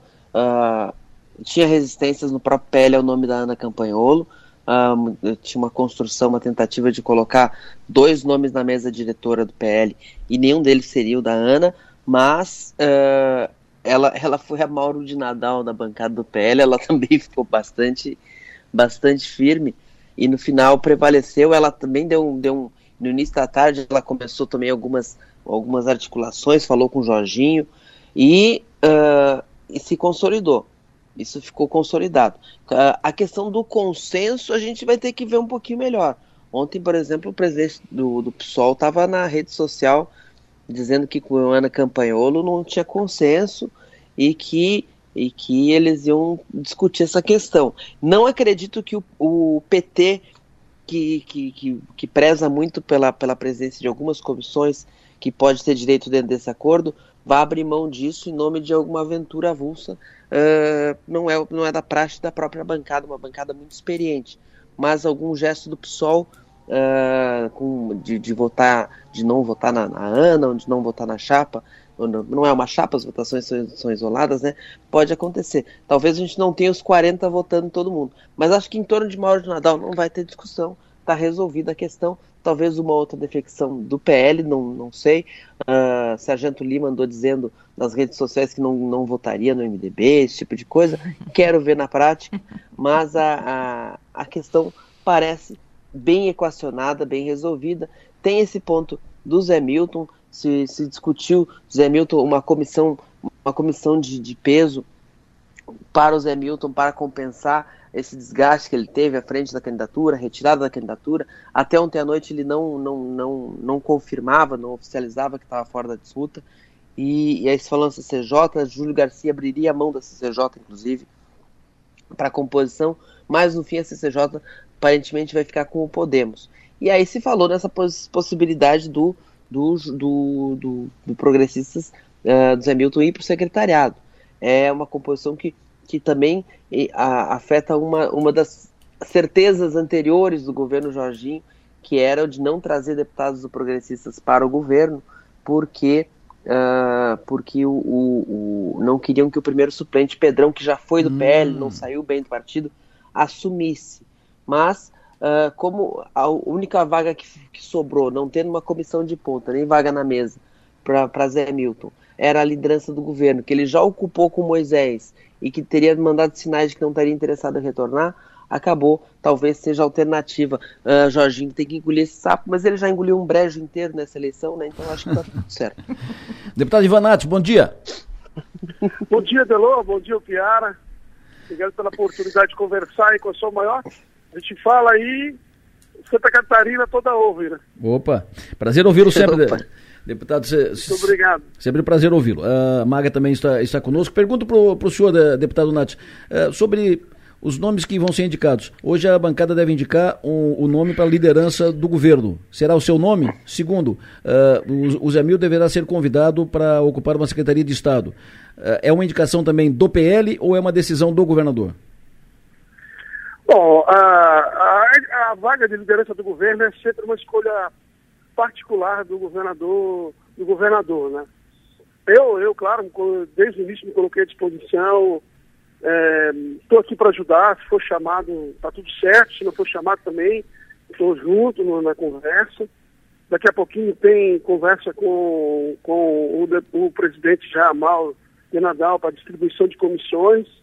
O PL também quer comissões importantes dentro do parlamento, é um partido muito grande, muito nervoso não é fácil, né? muita gente, cada uma com personalidade diferente. Comandar o PL não é uma coisa simples dentro do parlamento. Então, muita coisa pode acontecer hoje. A liderança é uma escolha do próprio governador. E o deputado Mauro, o deputado Zé, o deputado Zé Milton, foi um grande parceiro da nossa caminhada. Ele colocou o nome dele à disposição uh, para estar conosco nesse, nesse movimento. Infelizmente, o movimento engessou ah, nos últimos dias, não ia nem para trás nem para frente, nem um lado nem outro, então nós, nós entendemos que era hora de, de buscar o consenso do deputado Mauro. Agora o, o, partido tem a obrigação, e o governo tem a obrigação também de encontrar uma alternativa para o deputado, deputado Zé, Zé Milton. Eu não acredito numa secretaria, porque a suplência do deputado Pedrão, como disse aí o Piara, dificulta muito atrair alguém do, do PT para, para, para, para o governo. Mas uh, isso não quer dizer que alguém que não esteja com mandato possa vir. Tipo, há um, há um interesse muito grande do deputado Silvio Dreve, que venha compor o governo conosco. É, outros quadros importantes também do, do PP que possam, possam nos ajudar para compensar essa, essa ajuda que o, os deputados Zé e o PP nos deu nessa, nessa caminhada. Maga? Bom dia, deputado. O senhor disse no Twitter. Bom dia, Tudo bem? Ontem o senhor disse no Twitter. É, ontem não, hoje cedinho, o senhor disse no Twitter que essa promete ser a terça-feira mais quente do ano na LESC, na Assembleia, né? Porque o consenso exige sacrifícios e comprometimento. Quais sacrifícios? Ah, nós, temos, nós temos que compreender como partido político, né? O momento que nós estamos vivendo. Né? Eu, eu, dentro do meu partido, nós temos pessoas que não aceitam concessões, que se expõem com relação a um grupo ou outro. Acho que isso aí nós temos que superar nesse momento. Né? A, a mesa diretora é uma coisa, o comando da Assembleia, as comissões é outra coisa.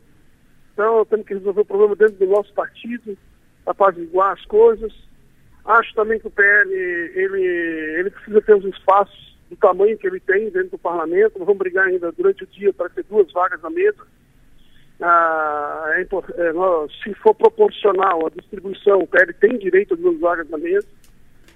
E tem as comissões que, que são importantes né, dentro do, do, da, da, conversa. A CCJ, a Comissão de Finanças, é, a Comissão de Serviços Públicos, que são importantes né, para o governo, que nesse momento a gente também está tentando preservar o governo, botar pessoas de confiança, e, né, que conheçam o processo dentro das comissões para lá na frente não, não, não nascer um novo problema, né?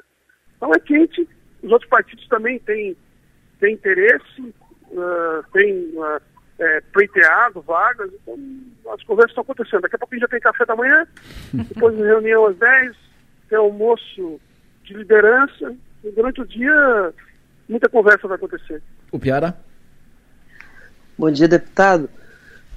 Deputado, na última entrevista que o senhor concedeu para a gente aqui semana passada, o senhor lamentou que o governo, o governador Jorginho não estava colocando a mão, não estava entrando com tudo no processo da escolha do presidente da Assembleia. Até disse que se ele entrasse, faria o, o presidente. Como é que ficou esse, a, a, a, o peso do governador Jorginho nessa, nessa decisão final? Olha, Pera, desde o início, né, o governador tratou a Assembleia é, de forma paralela. Quando ele já disse, ó, o PL não tem candidato a presidente. Então já, já demonstrou que queria compor, né? E logo em seguida todas as alternativas, concessões que foram apresentadas, o governador também não acatou, né? Então isso, isso obviamente o governador mostra que o governador não se envolveu no processo é, diretamente. Claro, o governador conversa com um com o outro, mas não houve intervenção do Jorginho na, na eleição da mesa diretora da Assembleia. Ele não entrou de cabeça no processo, ele achou que isso não é importante, talvez não seja mesmo, né? E, e, e isso, claro, não permitiu que a gente avançasse um pouco mais com a candidatura do Zé Milton.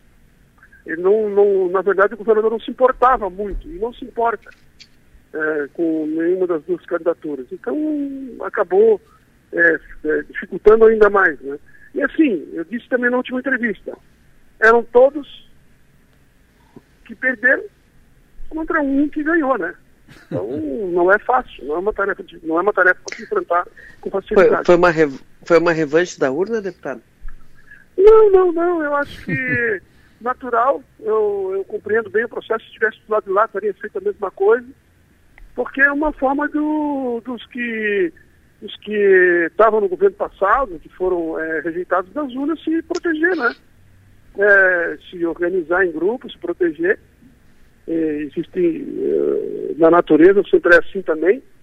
É, os animais se organizam em grupos para fazer a defesa quanto mais forte. Sempre, isso é natural. Faz parte do parlamento. O parlamento é nervoso. É uma, é, um, é uma coisa viva, né? Que se movimenta o tempo inteiro. Então, é, é, é bem dentro da normalidade. Deputado, o, quando o senhor disse em dezembro que o deputado Zé Milton Schaefer já teria 23 votos, ele já tinha 23 votos ou foi um blefe? Nós, nós, não, nós tínhamos, no, no, início das conversas, nós tínhamos 18 votos garantidos, afinal, nós fechamos com 18 votos é, garantidos desde o início, nós tínhamos 23 votos naquele momento. E, e esses quatro, cinco votos, eles, eles ficaram balançando para lá, balançando para cá, pessoal do Podemos, pessoal do, do, do União Brasil, é, ficaram balançando para cá, balançando para lá, uma hora era uma coisa, outra hora era outra coisa, e esses quatro, cinco votos aí, eles não se consolidaram nem para um lado nem para o outro. Então, foi a posição do PL para evitar é, que se mostrasse esses votos na, na, amanhã, durante uma votação, de, de, de acertar com o deputado Mauro e, e fazer as concessões. Para nós não, não perdemos absolutamente nada, né? Porque nós queríamos a vice-presidência, a gente vai ter a vice-presidência, nós queríamos as comissões importantes, nós vamos ter as comissões que nós queríamos, e o PL está tudo, tá tudo certo. Deputado Ivanati, muito obrigado pela sua atenção, prazer ouvir, o senhor tem bom dia, bom trabalho. Bom trabalho para todos nós aqui, um abraço. Abraço, deputado Ivan Nates falando conosco, conosco aqui na Somaio. O deputado Ivan Nates é uma, é uma figura, né? Quer ver? Eu vou, eu vou dar aqui a hora que ele falou comigo, que ele disse que o Zé Milton terá. Ó, quanto ao Zé, às 6 horas e 10 minutos, ele me, ele me escreveu. Ele escreveu o seguinte mensagem no WhatsApp. Quanto ao Zé Zé Milton, lhe será oferecida uma secretaria. Aí eu perguntei qual secretaria, se seria essa que estava mapeada ou está mapeada para o Silvio Dreve, que ele disse, aí não sei, não falei com o Jorginho sobre isso. Mas depois de ouvir o Piara, ele lembrou, opa, tem um Pedrão na linha. tem um Pedrão na linha. E aí já disse, não, não dá, não é por aí, não é aí, não é aí.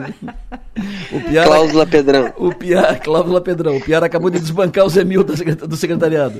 Mas que barbaridade. O, é, enfim, o acordo está feito, Mauro de Nadal será eleito, se não for 40 votos, será 35, 36, 37 votos, será eleito o Mauro de Nadal com apoio do PL, com apoio do, do governador. O governador abraçou o, o Mauro para não contabilizar uma, uma derrota, mas uh, acabou aderindo, foi uma, um apoio de, de adesão. E agora o, o, o PL tem que resolver, além de resolver as comissões técnicas e tal, cabe ao PL, que botou o Zé Milton na, no fogo, resol, resolver uma, uma compensação para o Zé Milton. Né? Uh, ele vai pelo jeito, pelo secretariado, não vai mais. Né? O, o Piara acabou de tirar. Uh, comissão importante, está tudo ocupado. Né? Liderança não, do governo, é que, assim, li, liderança do governo, o PL quer. Se o deputado Nath esqueceu do, do Pedrão, certamente o Jorginho não tinha esquecido. é, o, aqui eu estou recebendo a informação que a Secretaria de Desenvolvimento Econômico é para o Silvio Drevik. Isso. É, não, é, é, não será desenvolvimento econômico, será Secretaria de Indústria, Comércio e Serviços. O desenvolvimento, o desenvolvimento, econômico vai ser quebrado em três secretarias: Indústria, Comércio e Serviços, uh, Inovação, Ciência e Tecnologia e Meio Ambiente e Economia Verde.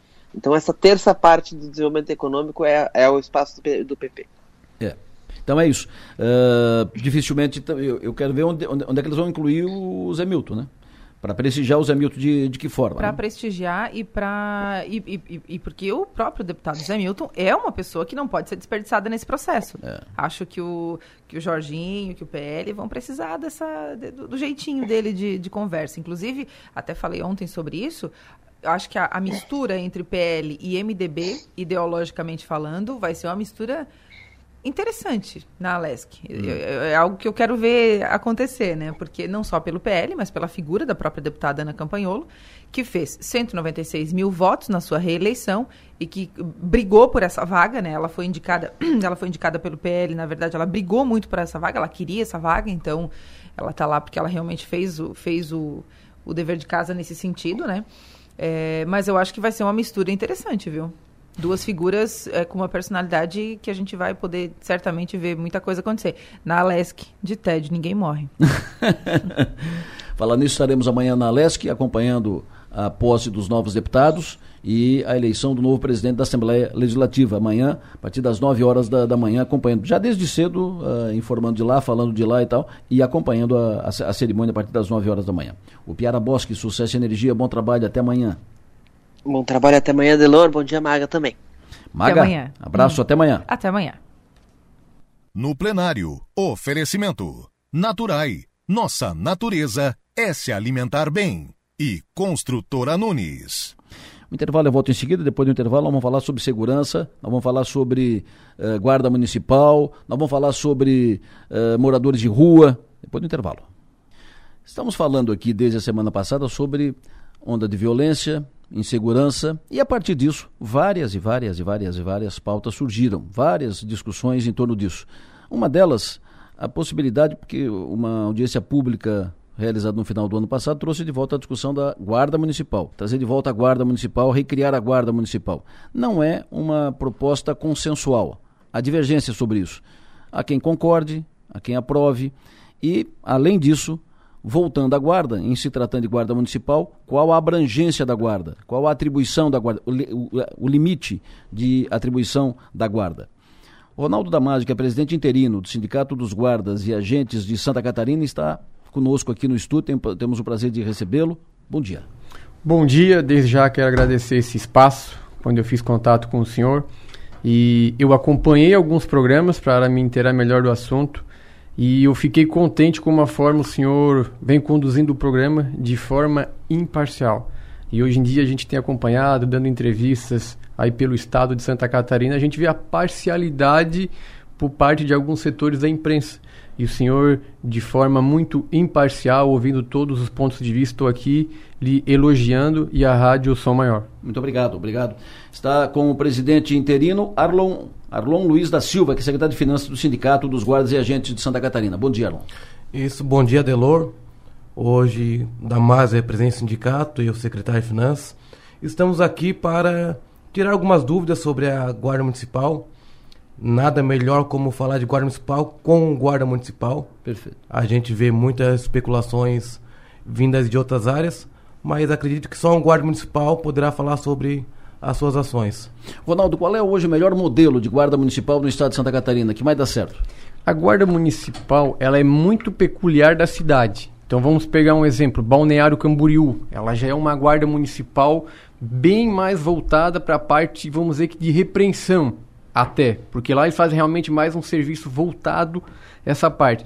Vou dar o exemplo da lá minha... a guarda é armada? Guarda Municipal é armada. É armada lá em Balneário Camboriú. Isso, inclusive até eles têm fuzil, uma parceria público-privada, ah, algumas empresas ali doaram para a prefeitura fuzil. Agora a Guarda Municipal de Florianópolis também está portando fuzil.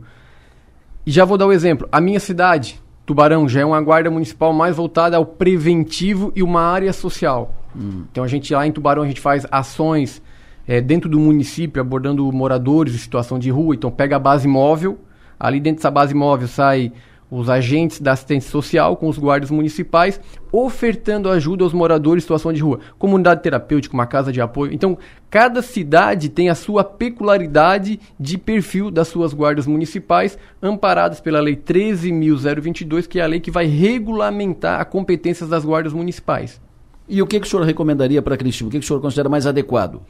Eu quero primeiramente agradecer esse espaço e desconstruir uma narrativa que se vem trazendo ao longo do tempo, que a segurança é dever do Estado. E quando a gente fala em Estado, é a administração pública. Então, quando a Constituição fala em segurança, saúde e educação, que é dever do Estado, então é o, a unidade federativa, o Estado, no caso, exemplo, Santa Catarina, e os municípios. Então, da mesma forma como o município ele tem a sua contrapartida na educação e na saúde, ele tem o dever também de contribuir na parte da segurança pública. E aí existe a possibilidade de o município, de forma facultativa dele, criar as suas guardas municipais através do parágrafo 8 no artigo 144 da Constituição. E uma outra narrativa que é vendida é a guarda municipal só deve fazer é, segurança de patrimônio público, que isso não está escrito na Constituição. A Constituição vai estar escrito o seguinte, que são serviços e instalações. E o que, que são os serviços do município?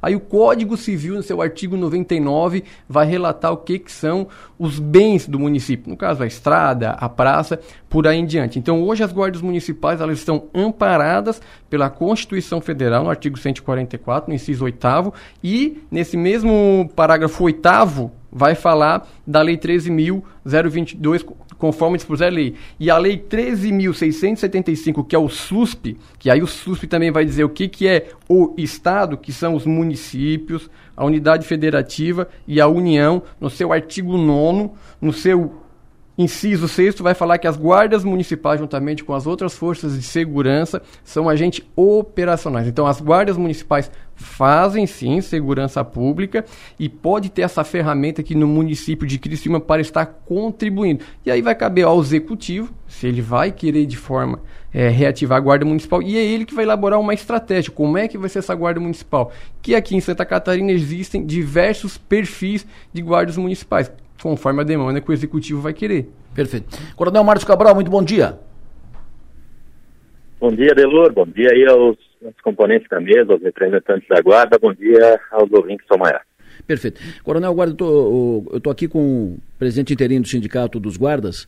Nós estamos falando sobre a Guarda Municipal, a atuação da, da Guarda. Uh, o senhor tem uma posição so, sobre isso quanto ao limite de atuação da Guarda Municipal? Queremos ouvi-lo, queremos a sua, a sua contribuição a essa mesa. Claro, Delor, eu, primeiro é, é importante lembrar, né, que nós já tivemos uma história de guarda municipal e isso tem um peso na, nas discussões atuais. Eu acho que independente da, da legislação, né, do que a legislação permite, nós temos que, que trabalhar também com essa questão do histórico. Eu lamentei a época a instituição, a da guarda porque sabia da capacidade de muitos profissionais que integravam ela. Só que a guarda ela não sucumbiu pelas mãos do gestor do município em si. Ela sucumbiu por conta de, de alguns equívocos é, firmados na época. Né? Eu, eu entendo que a guarda ela é muito útil à segurança pública do município, mas ela precisa estar alicerçada, Delor, em situações que não deixem acontecer os mesmos erros da época.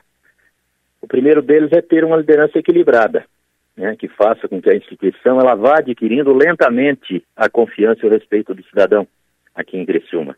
Porque nós já temos esse histórico, então ela precisa, se acontecer de a guarda voltar, ela precisa se recompor dessa forma, de forma lenta, tranquila e vai adquirindo a, a confiança e o respeito do cidadão crescimento aos, aos poucos, sem aqueles delírios iniciais de que os papéis da guarda e das polícias são os mesmos. Não, não, não não estou dizendo que os representantes que estão aí na mesa hoje pretendem isso, mas à época a coisa acabou caminhando para isso e aí a, a guarda acabou sucumbindo. E para isso, as lideranças, inicialmente, elas têm que, se em, em surgindo a guarda novamente, elas têm que valorizar o simples. A vigilância dos terminais, vigilância dos parques, Praça Nereu Ramos, rodoviária municipal, Parque Centenário, Parque do Imigrante, rondas escolares em escolas municipais, a própria ronda comercial que já é feita aí por outras guardas municipais, os atendimentos de serviço de trânsito, os atendimentos de trânsito, de, de acidentes de trânsito, enfim, outras situações que possam ir qualificando ela para que ela possa crescer e se consolidar como instituição participante do sistema de segurança pública do município.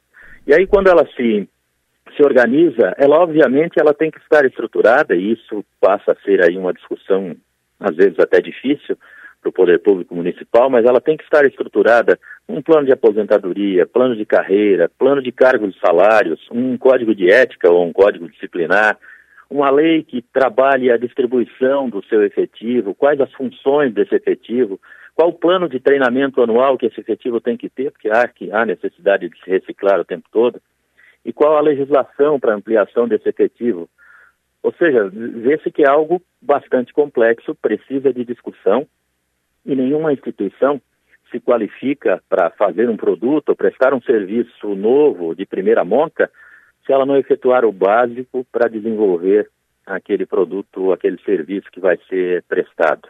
Então, assim, ó, não, não tem milagre na segurança pública, né? E os prefeitos não podem, não devem assumir para si um encargo que é do gestor público estadual. Mas é bem-vinda, sim, a possibilidade da guarda. E é bem-vinda essa discussão. A guarda, nesses termos que eu falei, com, com propostas de curto, o que eu diria aí para um ano, propostas de médio prazo, que eu, que eu colocaria aí para cinco anos, e a partir dali é, iniciar aí propostas de longo prazo para dez anos. Então não vejo é, que, se não for dessa maneira, acredito que ela vai encontrar dificuldades novamente.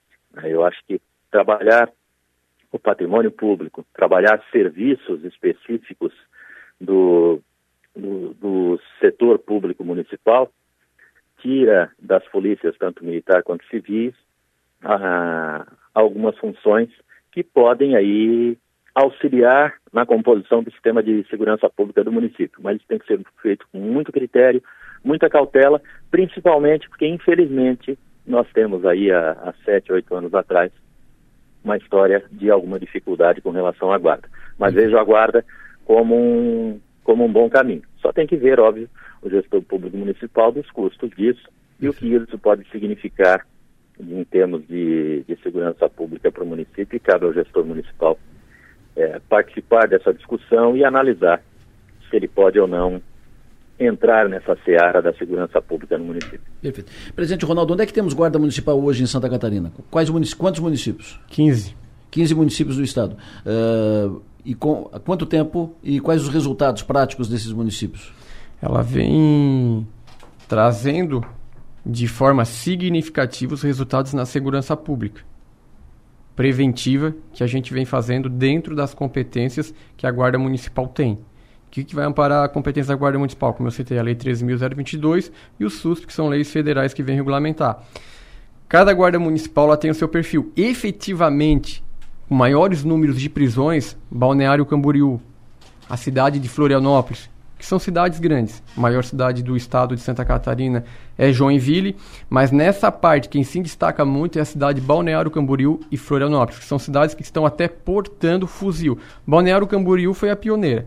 Como eu falei, são 15 guardas municipais. Das 10 maiores cidades de Santa Catarina e suas 10 maiores economias, somente Jaraguá do Sul e Criciúma que não tem guardas municipais. Perfeito. Coronel Cabral, obrigado pela contribuição, sempre bom ouvi-lo. Ok, Adelor, obrigado pelo, pelo espaço, boa sorte aí aos componentes da Guarda, um abraço a, a você e aos ouvintes. Perfeito, prazer ouvi-lo. Uh, nessa discussão sobre segurança que nós temos, uh, temos feito aqui, é, muito tem se falado, e ontem o Bruno muito se falou so, sobre isso, naquela região do Pinheirinho, o trilho, que uh, foi dito aqui, inclusive, que aquilo está tá virando uma, uma cracolândia, muitos moradores de rua, muitos dependentes químicos e a, a informação, quando isso foi levantado, ouvintes informando, olha, a gente sabe que uh, outras cidades estão transportando, estão levando moradores de rua para Criciúma, com vans, com ônibus e tal. Quero te ouvir sobre isso. Bom dia então, Adelor. Bom, Bom dia, prazer te receber aqui no estúdio Som Maior. Prazer, ouvintes, mais uma vez aqui na rádio Som Maior, dessa vez aqui no estúdio, né? Então, Adelor, a gente sabe que esse, vamos dizer, esse problema é, com os moradores em situação de rua não é um problema apenas aqui de Criciúma, é um problema no estado de Santa Catarina. A gente viaja o estado conhecendo as cidades, as realidades e também no Brasil. É, neste momento, no mês de dezembro, janeiro, sabendo que geograficamente Criciúma está é, situada entre duas capitais, entre Porto Alegre e Florianópolis, Criciúma, no final do ano passado, na revista Isto É, né, trouxe no ranking a cidade, 15 cidade entre as 5.565 cidades melhores de morar no Brasil. Então a gente sabe que Criciúma tem é, esse know-how, o que traz também as pessoas a, a buscar oportunidade aqui em Criciúma e acabam ficando. Diferente, Adelor e ouvintes, é, da cidade, por exemplo, como São Paulo, Rio de Janeiro, que muitas pessoas é, são despejadas de suas residências, estão morando, como a gente vê na televisão, embaixo da ponte. Aqui em Criciúma, 99% da população em situação de rua são pessoas com problemas com a drogadição. Hum. E Criciúma não é de hoje, a gente conhece a nossa região aqui, a região do Pinheirinho, Milanese, São Luís, é o local onde tem mais concentração desses moradores em situação de rua. Por quê? É fácil, ali tem o trilho, que ali tem as, as boca de fumo, como eles falam, né? Como eles falam, aonde a, a população vai lá, esses usuários recebem nas sinaleiras o dinheiro com os pedintes durante o dia Após receber esse dinheiro, vão lá no trilho, compram a droga e ficam nesse, nesse círculo vicioso. Então a gente combate isso durante os dias, a gente tem todos os dias, de segunda a segunda, uma equipe de educadores sociais que eles abordam essa população em situação de rua e damos os encaminhamentos. Se a pessoa com a maioria das vezes tem problema com o uso de drogas, a gente procura o um encaminhamento para a comunidade terapêutica, ou se não, para uma internação involuntária, que nós já temos aqui em Criciúma também a internação involuntária. É um tema que traz bastante debate porque muitas pessoas são a favor, outras são contra, que a pessoa tem um livre iniciativa de decidir pra, pra, quais são os seus atos, mas nós entendemos que Criciúma, enquanto membro também do Estado, tem que agir pensando nessas pessoas. Enquanto... Vocês têm uma, uma estimativa de quantos moradores de rua temos hoje em Criciúma? Temos. Nós é, fizemos esse, esse levantamento mensal, no decorrer do ano, até um mês ali de outubro, normalmente a gente tem em média de 70, 80 moradores em situação de rua. Hoje nós estamos próximos de 170, 160 moradores em situação de rua. Porém, Adelor. Por que, por que aumentou tanto? É nesse período agora de verão. Ah, sim. O que acontece? Nós temos alguns serviços que são ofertados no Centro Pop, que é o Centro de, de Atendimento à População em Situação de Rua, que fica ali no bairro Pinheirinho. A gente faz o atendimento psicossocial, com o psicólogo, assistente social. A dificuldade que a gente encontra muito, e agora nós estamos com uma parceria com o IGP, é a questão da documentação dessas pessoas. Que se a pessoa está em situação de rua e não tem documentação, a gente não consegue encaminhar para o mercado de trabalho. Perfeito. Nós inauguramos em março do ano passado a Central do Emprego aqui em Criciúma, que nós encaminhamos muitos candidatos do Centro Pop e da Casa de Passagem para a Central do Emprego. Porém, são viciados em drogas, não conseguem dar continuidade ao trabalho, então a gente sabe que o problema é maior. Né? O problema está na raiz, o problema está na é, dependência química. E essa situação. É fato essa informação de que outros municípios uh, trazem para cá moradores de, de, rua?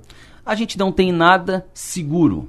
É como for uma denúncia né, que traz assim, sem aquela prova, que, sem aquele fundamento. Por quê, Delor?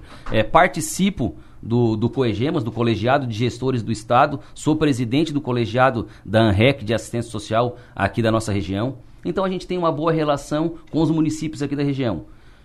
Se tivesse esse tipo de, de situação onde os municípios, normalmente são os vizinhos, né, que ninguém vai mandar lá de Chapecó um ônibus para cá, seriam os municípios vizinhos. Com certeza nós entraríamos em contato com o secretário da pasta do vizinho, e, do, do município vizinho, e traríamos essa, essa situação, vamos, vamos dizer assim, tiraríamos a limpo. Porém, chegam situações para nós, realmente já chegou, que tem van, tem ônibus, mas pois nunca é. ninguém flagrou, nunca ninguém bateu foto, a gente não tem uma prova real para poder ir buscar é, o local de origem. Esses cento e tantos uh, que hoje são moradores de rua, que vocês têm um, um, controle, um cadastro, né? Eles são de onde? A gente tem visto agora um crescimento muito grande de é, população do Paraná. Que vem migrando do Paraná. Rio Grande do Sul sempre foi o maior número de moradores em situação de rua. Então tem moradores. Essa, será que as cidades lá do Rio Grande não estão encaminhando gente para cá? Ou do Paraná? No, a gente não vê como eles chegam aqui, né? Ah, pois é. A gente não tem essa, é, essa informação. Muitos podem chegar de ônibus. Essa chegada de ônibus, porque o que, que acontece, Edor? Nós fizemos isso aqui em Criciúma. Só que Criciúma não é uma agência de viagens. A gente oferta a passagem para aquele morador em situação de rua, ou se não que está aqui na cidade, para a cidade de origem. Só que a gente faz um levantamento. Por exemplo, o cidadão chegou aqui, ele está em situação de rua em Criciúma, mas ele é de Joinville. Ele quer ir para Joinville. A gente faz um contato com essa pessoa, hum. com algum familiar de Joinville. Se ele precisar tomar um banho, ele toma um banho no Centro Pop, a gente leva ele até a rodoviária, ele pega o ônibus e volta para a cidade. Então tem cidades que possam estar fazendo isso. Só que quando um morador de situação de rua que a gente consegue identificar chega no terminal, a gente já aborda esse morador. Vai ficar aonde aqui em Criciúma? Só que assim, André, a gente não pode privar né? O cidadão ele tem o direito de ir e vir. A gente pode fazer essa abordagem e dar os encaminhamentos. Se é problema com drogadição, comunidade terapêutica. Não tem aonde ficar. Casa de passagem, mas a casa de passagem não é hotel. É sete dias que eles têm que ficar na casa de passagem. Nesse período, procurando um emprego aqui na cidade, deu os sete dias, ele não deu nenhum encaminhamento, ele é desligado da casa de passagem e tem que procurar outro caminho. Só que a gente sabe, daí gera um problema social, ele vai estar na situação de rua. Então a gente faz esse contato. Se ele quer voltar para a cidade de origem, a gente dá passagem. E fica principalmente ali, esse pessoal concentra principalmente ali na região do Grande Pinheirinho? Pinheirinho, Milanese e bairro São Luís. Por quê? É como eu falei aquela geografia ali do trilho, que é, as droga. Que, que, é a boca de fumo, que é onde eles conseguem o dinheiro na sinaleira, por isso que a gente bate forte aqui em Criciúma na campanha Não Dou Esmola na Sinaleira. A população não pode confundir o não ajudar as pessoas né, com doações, aquelas famílias. Mas aí tem os caminhos formais, né? Via FASC, tem bairro da juventude, tem N, N possibilidades, N entidades. Né? Possibilidades. Né? Não doando dinheiro, fazendo que aquela pessoa continue ali na sinaleira. E... Ontem foi citado aqui, inclusive, tem gente que distribui é, marmita, tem gente que distribui comida, que eles pegam, vão vender na sinaleira por dois, cinco reais e aí vão lá comprar crack. A gente já fez uma conversa com as igrejas que normalmente são as igrejas que fazem esse trabalho social, que é bacana, né? é louvável, Sim. mas que naquela situação não está ajudando. Está fazendo com que aquele indivíduo continue ali, né, vivendo naquela vida que não é digna para ninguém. Né? A vida, praticamente eles vivem para a droga. Uma outra questão que tem sido levantada é a questão da tal da audiência de custódia. O que acontece? O, o ladrão é preso, flagra, preso em flagrante, le, a polícia militar leva e às vezes o comandante contou aqui um caso que uma policial ao, ao fazer o trabalho de prender machucou o, o, joelho e ele disse aqui ó antes de ela curar o joelho o, o bandido o ladrão já vai estar solto e dito e feito ele estava solto no outro dia e a policial até hoje não resolveu ele foi Menos de uma semana depois, ele foi preso de novo em flagrante, roubando de novo. Foi preso no sábado à noite. Domingo ele estava de novo em liberdade. Está aí na rua. Daqui a pouco vai ser preso de novo. Porque é um ciclo vicioso. Esse mesmo já tem 30 passagens pela polícia, 14 por, por furto e está por aí. Por causa da tal da. Dizem os técnicos e operadores que é por causa da tal da audiência de custódia, que é um instrumento novo que foi criado e que permite que o, o ladrão preso saia da cadeia quase que antes do, do policial. Para falar sobre isso, explicar melhor isso, trouxemos ao, ao, programa o doutor Leandro Alfredo da Rosa, advogado criminalista, professor de processo penal da Unesc. Bom dia, doutor. Prazer tê-lo conosco. Bom dia, Delor. Bom dia a todos que acompanham a Rádio Som Maior, aos que estão aí na mesa conosco. Uma satisfação uh, poder esclarecer, sobretudo, questões de processo penal, direito penal, porque é com esclarecimento que a gente vai evoluindo aí cada vez mais. Claro, e vai contribuindo e vai tentando resolver. Eu tenho ouvido muitas autoridades e comandante da polícia, e delegado, e policial, e técnicos, e, e dizendo isso que o problema é que prende em, flag, prende em flagrante, está roubando, e ele vai, é conduzido e sai da cadeia às vezes antes do, do policial. Isso é por causa da audiência de, de custódia? Onde é que está o X da questão? Onde é que está o furo da, da bala? Então, Adelor, eu o parabenizo pela pauta e fico muito feliz. Na minha opinião, hoje é um divisor de águas, porque o que eu falo em sala de aula Hoje eu vou ter a oportunidade de falar para grande, grande parte da população de Criciúma e todo o estado, enfim, que a gente sabe que a audiência vai longe aqui. Eu digo que o culpado não é a audiência de custódia. E eu vou explicar por quê. Vamos lá. Uh, a audiência de custódia, ela, a partir de 2018, começou com uma sugestão do CNJ. Né? Uma sugestão para que a pessoa presa em flagrante fosse levada à presença do juiz plantonista. Ok. Uh, a partir de 2019 virou lei, então entrou no Código de Processo Penal. Ah, mas então antes de 2018 isso não existia. Existia. Só que existia de uma outra forma. Como que era outra forma? O Código de Processo Penal, desde 1940, e o Código de Processo Penal acompanhando, sempre deixou claro que a pessoa presa em flagrante deverá ser comunicado em 24 horas o juiz de plantão. Então, a palavra comunicado existia desde 1940. A partir de 2019, com audiência de custódia, deverá ser levado até a presença da autoridade. Então, não é novidade a questão de que o preso em flagrante, ora, antigamente era comunicado, agora é levado. E, na minha opinião, e eu sou assim um, um professor, sou um advogado uh, sempre muito aberto, porque uh, ninguém é o dono da razão, né? Mas também, uh, assim como muito bem falou o Coronel Cabral, que fica aqui meus cumprimentos, não existe milagre na, na no direito penal, não existe milagre na segurança pública, foi o que ele falou. E de fato também não existe milagre com a lei, com o direito penal. É tudo uma, uma adaptação conforme a necessidade que a sociedade vai requerendo. Basta assim um, um breve histórico.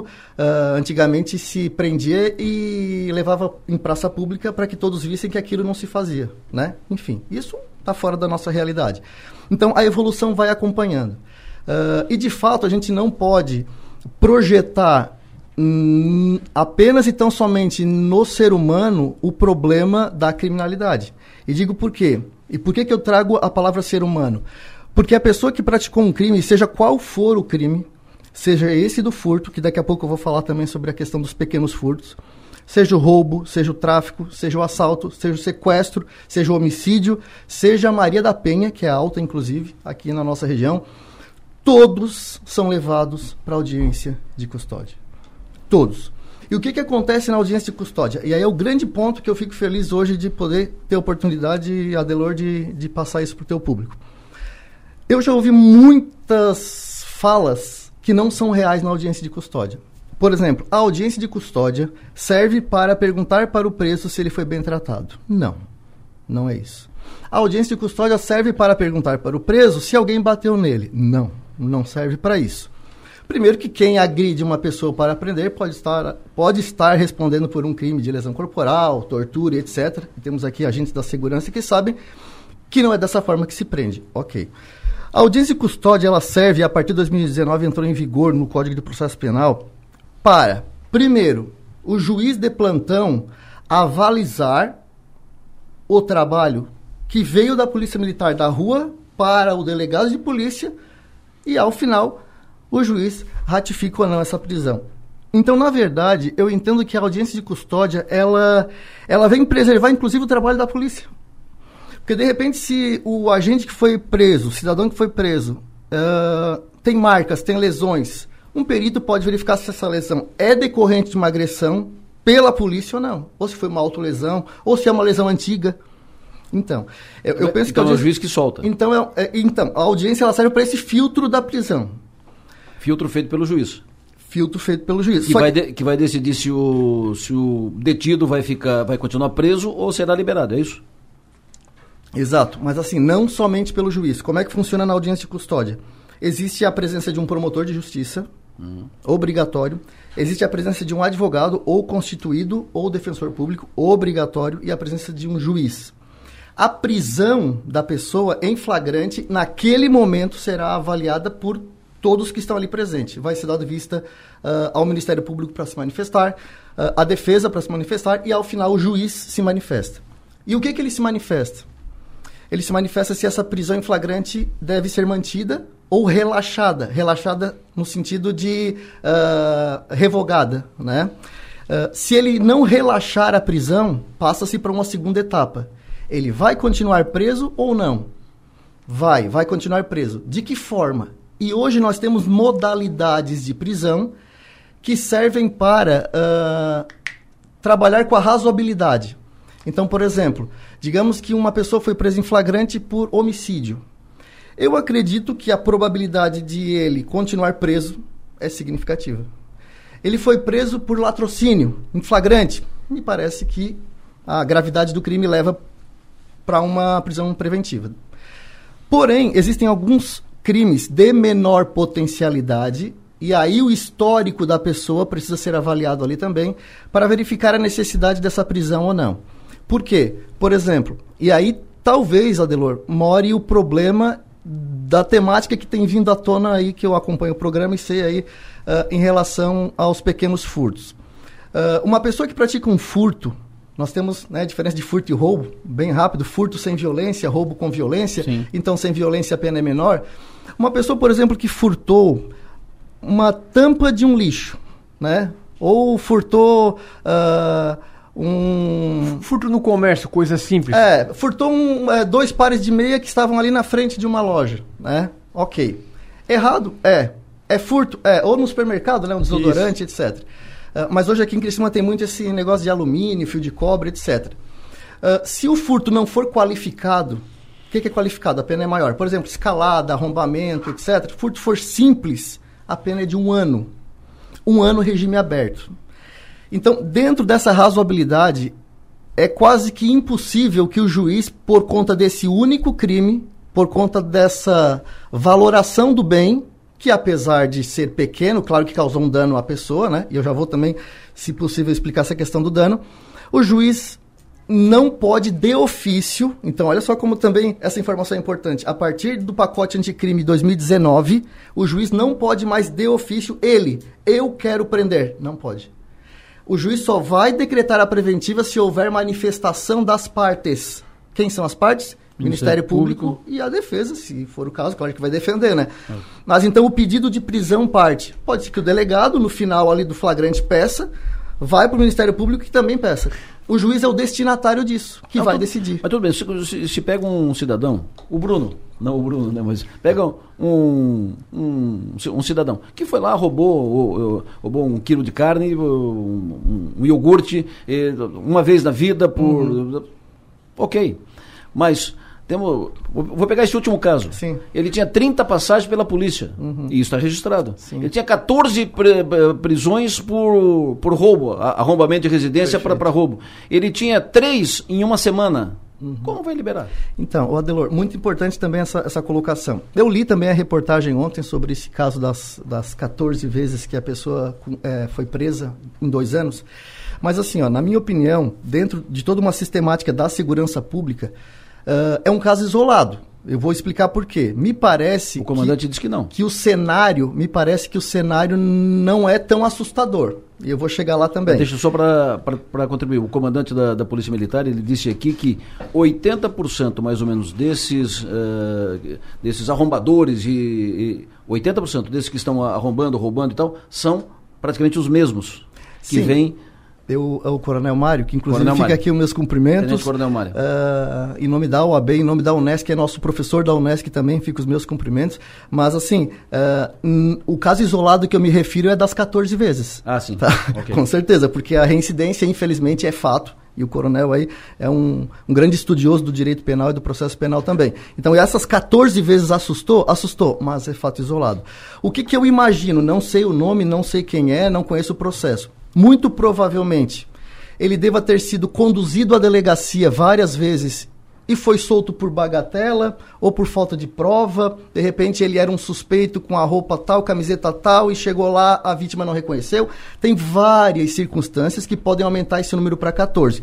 Pode ter algum mandado de prisão? Pode, e se tiver, ele não vai ser solto na audiência de custódia. Então, provavelmente ele foi preso em flagrante, o delegado entendeu que não tinha prova, ou que era bagatela, que bagatela é esse furto de pequenos objetos, e não é esse furto de bagatela que, na minha opinião, é aquele que deve parar no presídio.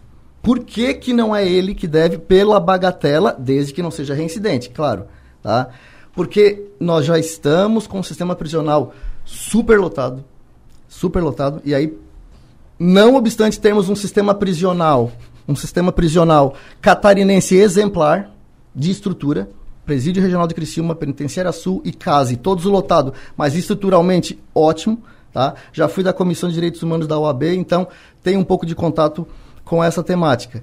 Agora, uh, prender aquele que furtou algo de bagatela não me parece ser a solução. Por quê? Porque é uma solução imediata. É, ele sai da nossa visão, né? Porque furtou, mas depois ele vai voltar, porque a pena é pequena.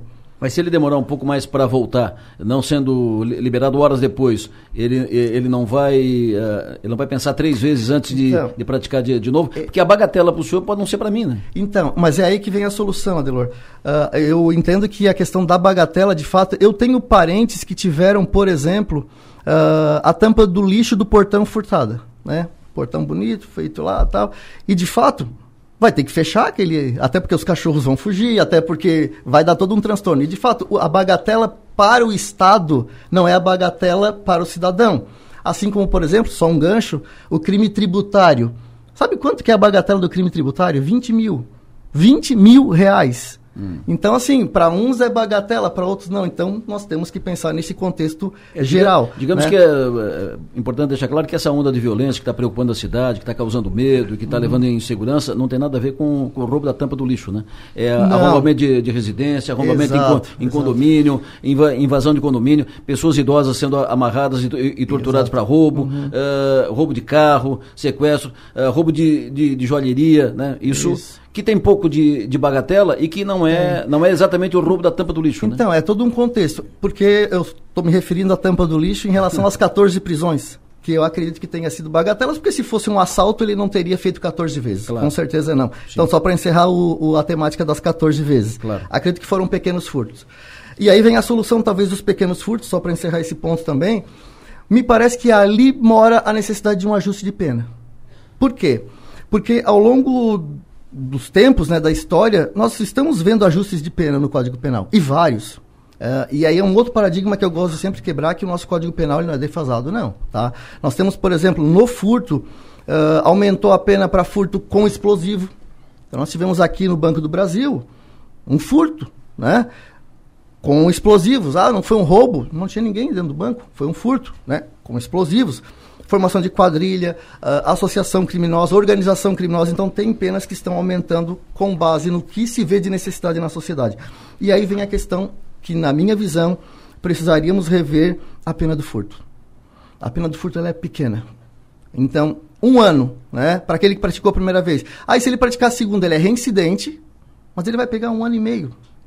E só para quem está acompanhando o programa, a pessoa começa a entrar para o sistema prisional a partir da pena de quatro anos. Então, olha só, vamos comparar furto com roubo. Furto, um ano. Roubo, quatro. A pessoa que pratica um segundo roubo já é reincidente, já vai para cinco anos presídio.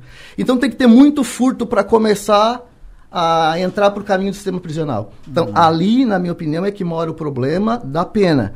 A pena do furto precisa de um ajuste. Dois tá? anos, pelo menos. Dois anos, pelo menos, para, como bem colocou a Delor essa, essa pessoa começar a refletir. Peraí, dois anos mais dois, opa, já estou quase num semiaberto. É isso aí. Né? E aí aquela entrada no presídio que eu digo, por que, que na minha visão o bagatela pode ser um problema? Porque lá dentro, infelizmente, ele pode sair para praticar coisa pior. E aí vem uma história de ressocialização que também não é uma história, na verdade é uma realidade que aí é um outro assunto. Mas dentro desse contexto, Adelor, me parece que o problema não é a audiência de custódia. A audiência de custódia é um grande filtro de legalidade, seja de legalidade do que aconteceu lá na rua, de legalidade de como que foi a ação policial, de como que, que, que foi o contexto do crime para que não se cometa injustiça. Lá atrás era um papel que chegava para o juiz, comunico que fulano foi preso em flagrante. Okay. Agora a pessoa vai até o juiz e isso é no mundo, tá? O juiz precisa ver a pessoa, né? Uh, e aí essa legalidade ela é oficializada e eu também penso o seguinte: quando nós trabalhamos com legalidade, quando nós trabalhamos com direitos humanos o próprio preso que passou por uma audiência de custódia, ele vai para o presídio, claro que ele não vai contente, ele não vai feliz, mas ele sabe que a lei também lhe foi garantida, independente de quem seja, rico, pobre, uh, de onde for. Uh, então essas legalidades dão tranquilidade para o cidadão. Eu penso muito na audiência de custódia em relação à polícia, porque para o próprio policial é importante, assim como atualmente, e aí uma homenagem à PM novamente, as câmeras corporais. A diferença que fez a câmera corporal na segurança para o próprio policial claro. da ação que ele, que ele praticou, me parece que os, os agentes penais parece que vão começar a utilizar a câmera corporal. Então é todo um aparato tecnológico que é bom para todo mundo, que é bom para a sociedade em si. O secretário Bruno, o ouvinte pergunta para o senhor o seguinte: em alguns municípios existe a Secretaria de Sistema Social e Segurança do, do Cidadão, onde a guarda faz parte da Secretaria Social. O que, que o senhor pensa disso? Então, nessa, audiência pública que nós tivemos no final do ano passado, conversei com alguns é, agentes da Guarda Municipal que trabalhavam na época em Criciúma e também outros que vieram de Florianópolis na oportunidade. Conversei também com é, alguns colegas secretários de outros municípios aonde tem guarda municipal. Aqui em Criciúma a gente tem uma parceria muito forte com a Defesa Civil, que também é um órgão de segurança, mas nem perto do, das funções da Guarda Municipal. Então a gente vê que nos municípios onde tem a Guarda Municipal realmente tem essa parceria. Mas nós não, não, não, não podemos, Adelor e ouvintes, é, é, quem sabe misturar as competências da Secretaria de Assistência Social com a Polícia Militar e com a Guarda Municipal. Sim. A secretaria está lá para atender aquelas pessoas, né? Tem divergência na opinião também e acolher e dar os encaminhamentos necessários. Toda a, a ação de abordagem, de fiscalização, de criminalidade não compete a nós, a secretaria. A gente vai lá, conversa, cria o vínculo com aquela população em situação de rua, no caso de morador em situação de rua, claro. que é o que nós estamos tratando aqui. Agora a questão, se cometer um furto, se esse morador em situação de rua que está na rua... Aí o senhor é passa adiante que muito é o que a população traz, que eles claro. estão durante o dia ali pedindo dinheiro e à noite vão furtar as casas das pessoas que estão naquela Exatamente. região. Não compete a nós fazer esse tipo de abordagem, mas nos outros municípios ocorre muito sim, essa parceria entre a Secretaria de Assistência Social e a Guarda. Pois não, Ronaldo. Adelor, eu quero trazer mais duas informações aqui de forma bem rápida, o tempo está avançando. Pegando carona nesse questionamento que fizesse para o secretário, em Tubarão tem a Fundação de Desenvolvimento Social, e a Secretaria de Segurança, Trânsito e Patrimônio. Então o que, que a gente faz? A gente faz ações conjuntas. Então a gente pega a nossa unidade móvel, que já foi uma ambulância doação da Polícia Rodoviária Federal, parceria público-privado, converteu-se numa base móvel. Então coloca ali o assistente social, coloca ali o guarda municipal e coloca ali o código de postura, para poder amarrar bem as abordagens sociais. Então ali nós vamos ter as medidas administrativas do código de postura, se for na parte de crime ou na parte de trânsito, guarda municipal e assistente social para estar tá oferecendo ajudas. E quando a gente aborda eles, fazendo a segurança dos assistentes sociais, que a maioria das vezes eles são ríspidos mesmo, que estão sob efeito de drogas isso, ou sob efeito de álcool, e, e, eu sei que isso é um trabalho difícil, que tudo que o secretário está falando, tubarão é a mesma coisa, e é um estilo de vida deles. Eles não querem sair daquela situação de droga, de álcool, é um estilo de vida deles, e a gente tem que respeitar o direito de ir e vir. Mas em Tubarão, o resultado tem sido muito grande, daqueles que ainda querem ajuda. Então, assim, ó, Tubarão tem sido um grande exemplo inclusive tem até uma reportagem no site da Prefeitura de Tubarão, que a gente, através dessa força-tarefa, tem ajudado muito. E uma outra informação que eu quero trazer, que são dados oficiais, que nós, através do sindicato, é, provocamos um vereador da cidade de Tubarão, ele conseguiu levantar essas informações para a gente. O número de policiais, militares, civil, corpo de bombeiro, IGP, que se aposentaram no ano de 2022. Na verdade, é que foram para inatividade. No ano de 2021, perdão, no ano de 2021 403 policiais militares foram para a inatividade. Em contrapartida, se formaram 531 policiais. Se a gente fazer a matemática, 531 policiais formados, menos 403 policiais, nós vamos ter um saldo de 128 policiais em 2021 de acréscimo no efetivo da Polícia Militar. Para todo eu... o Estado. Então, aí se eu pego o saldo de 128 com que se formaram, com que foi para inatividade, e eu dividi por 295 municípios, dá 0,43 policiais por município. E aqui fica o meu apelo ao governador do estado que invista e incentive no concurso de policiais militares. Porque eu trabalho em Tubarão, mas na cidade de Bituba que eu moro não tem guarda municipal. E quem faz a minha segurança é a Polícia Militar. Conheço o coronel, já participei de palestra com ele. Ele é um excelente é, defensor do policiamento comunitário, que eu vou dar um gancho aqui para encerrar a minha fala. Só que assim, ó, e para o ano de 2022 não teve concurso da Polícia Militar. Tá sinalizando um concurso da Polícia Militar para 2023. Tá, vamos abrir o concurso da Polícia Militar em 2023. Só que existe um prazo. Faz o concurso, faz todas as etapas. A formação da Polícia Militar é excelente, é exemplo para Santa para o Brasil. Só que até esses policiais se formarem, eles vão para a rua em 2024. Então, 2022, 2023 não tem policial militar na rua. Criciúma vai sofrer. Com essa decisão enquanto, do governo do estado, que não é culpa dos policiais militares. Enquanto policiais militares vão continuar aposentando. Exatamente. O déficit parando. vai continuar aumentando. Isso. Inclusive, isso é palavra do comandante geral que teve aqui. O número nunca foi tão inferior na história da Polícia Militar. E aqui fica o meu apelo ao governo do estado que incentive ao concurso e à formação, que faça concurso, mas cima de concurso, que chame os excedentes, vamos botar a polícia na rua. E aí entra essa ferramenta essa possibilidade, mas aí só depende do executivo, que seria as guardas municipais. Que em Tubarão a gente fez uma parceria e lá o. o, o eu sou suspeito para falar porque eu trabalho em Tubarão. Prefeito Juarez deu um tapa na mesa na reunião do GGI, que é o Gabinete de Gestão Integrada, e falou: ó, polícia aqui é para todo mundo se integrar. Então lá em Tubarão, Polícia Militar, Polícia Civil e Guarda Municipal, a gente se integrou. O CDL tem um grupo de WhatsApp que foi o CDL Tubarão que criou, chamou a gente para participar. Nesse grupo do CDL tem Polícia Militar, Guarda Municipal e a Polícia Civil. Então quando acontece algum crime, um furto, joga a imagem no grupo as polícias já têm conhecimento, a gente começa a trocar informação com o setor de inteligência da Polícia Militar, com o setor de inteligência da Polícia Civil. Temos um grupo onde o delegado da DIC está presente. A informação é muito rápida. Se a gente não consegue prender no flagrante delito, mas a gente levantou a informação, subsidia a Polícia Civil para o inquérito policial, olha, é questão de tempo, sai a prisão dele, pau, se é a polícia militar que vai prender e a guarda municipal, não importa. Em flagrante delito, a guarda municipal, ela pode sim fazer as prisões. Então, chegou a informação no grupo Comércio Seguro, teve o furto, a gente viu pelas imagens quem é o cara. Então, em flagrante delito, qualquer do povo pode. A guarda municipal viu, faz a condução, leva para a delegacia. Então, é uma ferramenta que vai ajudar muito a guarda municipal. E não vai vir polícia militar no ano de 2023 para é, Criciúma, só se houver um remanejamento, né? Perfeito. Entre ali. Mas do Estado não vai vir. Então, existe essa possibilidade, mas depende somente do Executivo. Uma nova visão, como o Coronel falou, concordo com ele, uma nova proposta de guarda municipal, um policiamento preventivo, próximo CDL, ações com assistente social para estar tá contribuindo e ajudando. Ronaldo, muito obrigado pela tua contribuição conosco aqui no, no programa. Prazer recebê-lo. Eu só tenho a agradecer. Volto a repetir novamente. Não quero aqui é, ser, desculpa ter a expressão da palavra, você puxa saco, mas assim, ó, vivemos tempos difíceis. E a gente tem visto uma imprensa ela sendo parcial. Parabéns pela forma como tu vem conduzindo, a tua imparcialidade. Eu vi aqui o governador, o ex-governador Moisés, o Jorginho, os deputados que vem trazendo. Então, assim, ó, parabéns, a gente se coloca à disposição para estar tá participando outras oportunidades. Foi um prazer estar aqui nessa mesa e tamo junto. Muito obrigado. Ronaldo Damasio, que é presidente interino do Sindicato dos Guardas e Agentes de Santa Catarina, acompanhado aqui no programa do Arlon Luiz da Silva, que é secretário de Finanças. Muito obrigado ao doutor Leandro. Doutor Leandro Alfredo da Rosa, advogado criminalista, professor do processo penal da Unesc. Foi um prazer recebê-lo. Obrigado pelo esclarecimento. Hein? Então, Adelor, agradeço também a oportunidade. Em nome aí da Unesc, do curso de Direito, aí faço cumprimento à nossa coordenadora, professora Márcia, nossa Luciana Sereta, reitora. A OAB, subseção Criciúma também aí.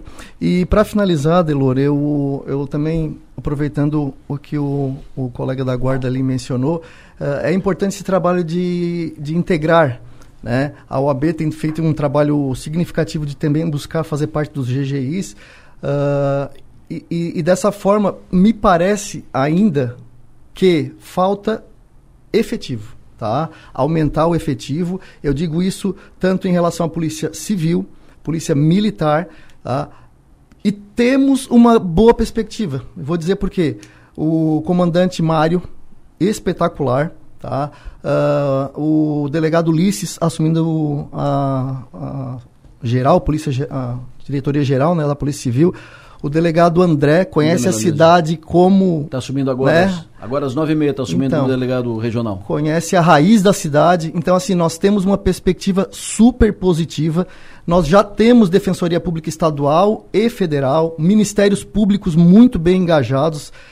A perspectiva é ótima. Tem a questão social, que por isso que o Bruno, inclusive, aqui eh, contribuiu muito que também é uma raiz. Então, assim, é um trabalho coletivo, não é milagre, como aqui falou o Coronel Cabral, mas tem solução. Acredito que nós temos bons ventos a serem, uh, a soprarem a partir aí desse ano de 2023, é o que torcemos para que possamos viver com qualidade. Bruno Ferreira, secretário de Assistência Social de Criciúma, muito obrigado pela tua vinda aqui no estúdio e pelos esclarecimentos.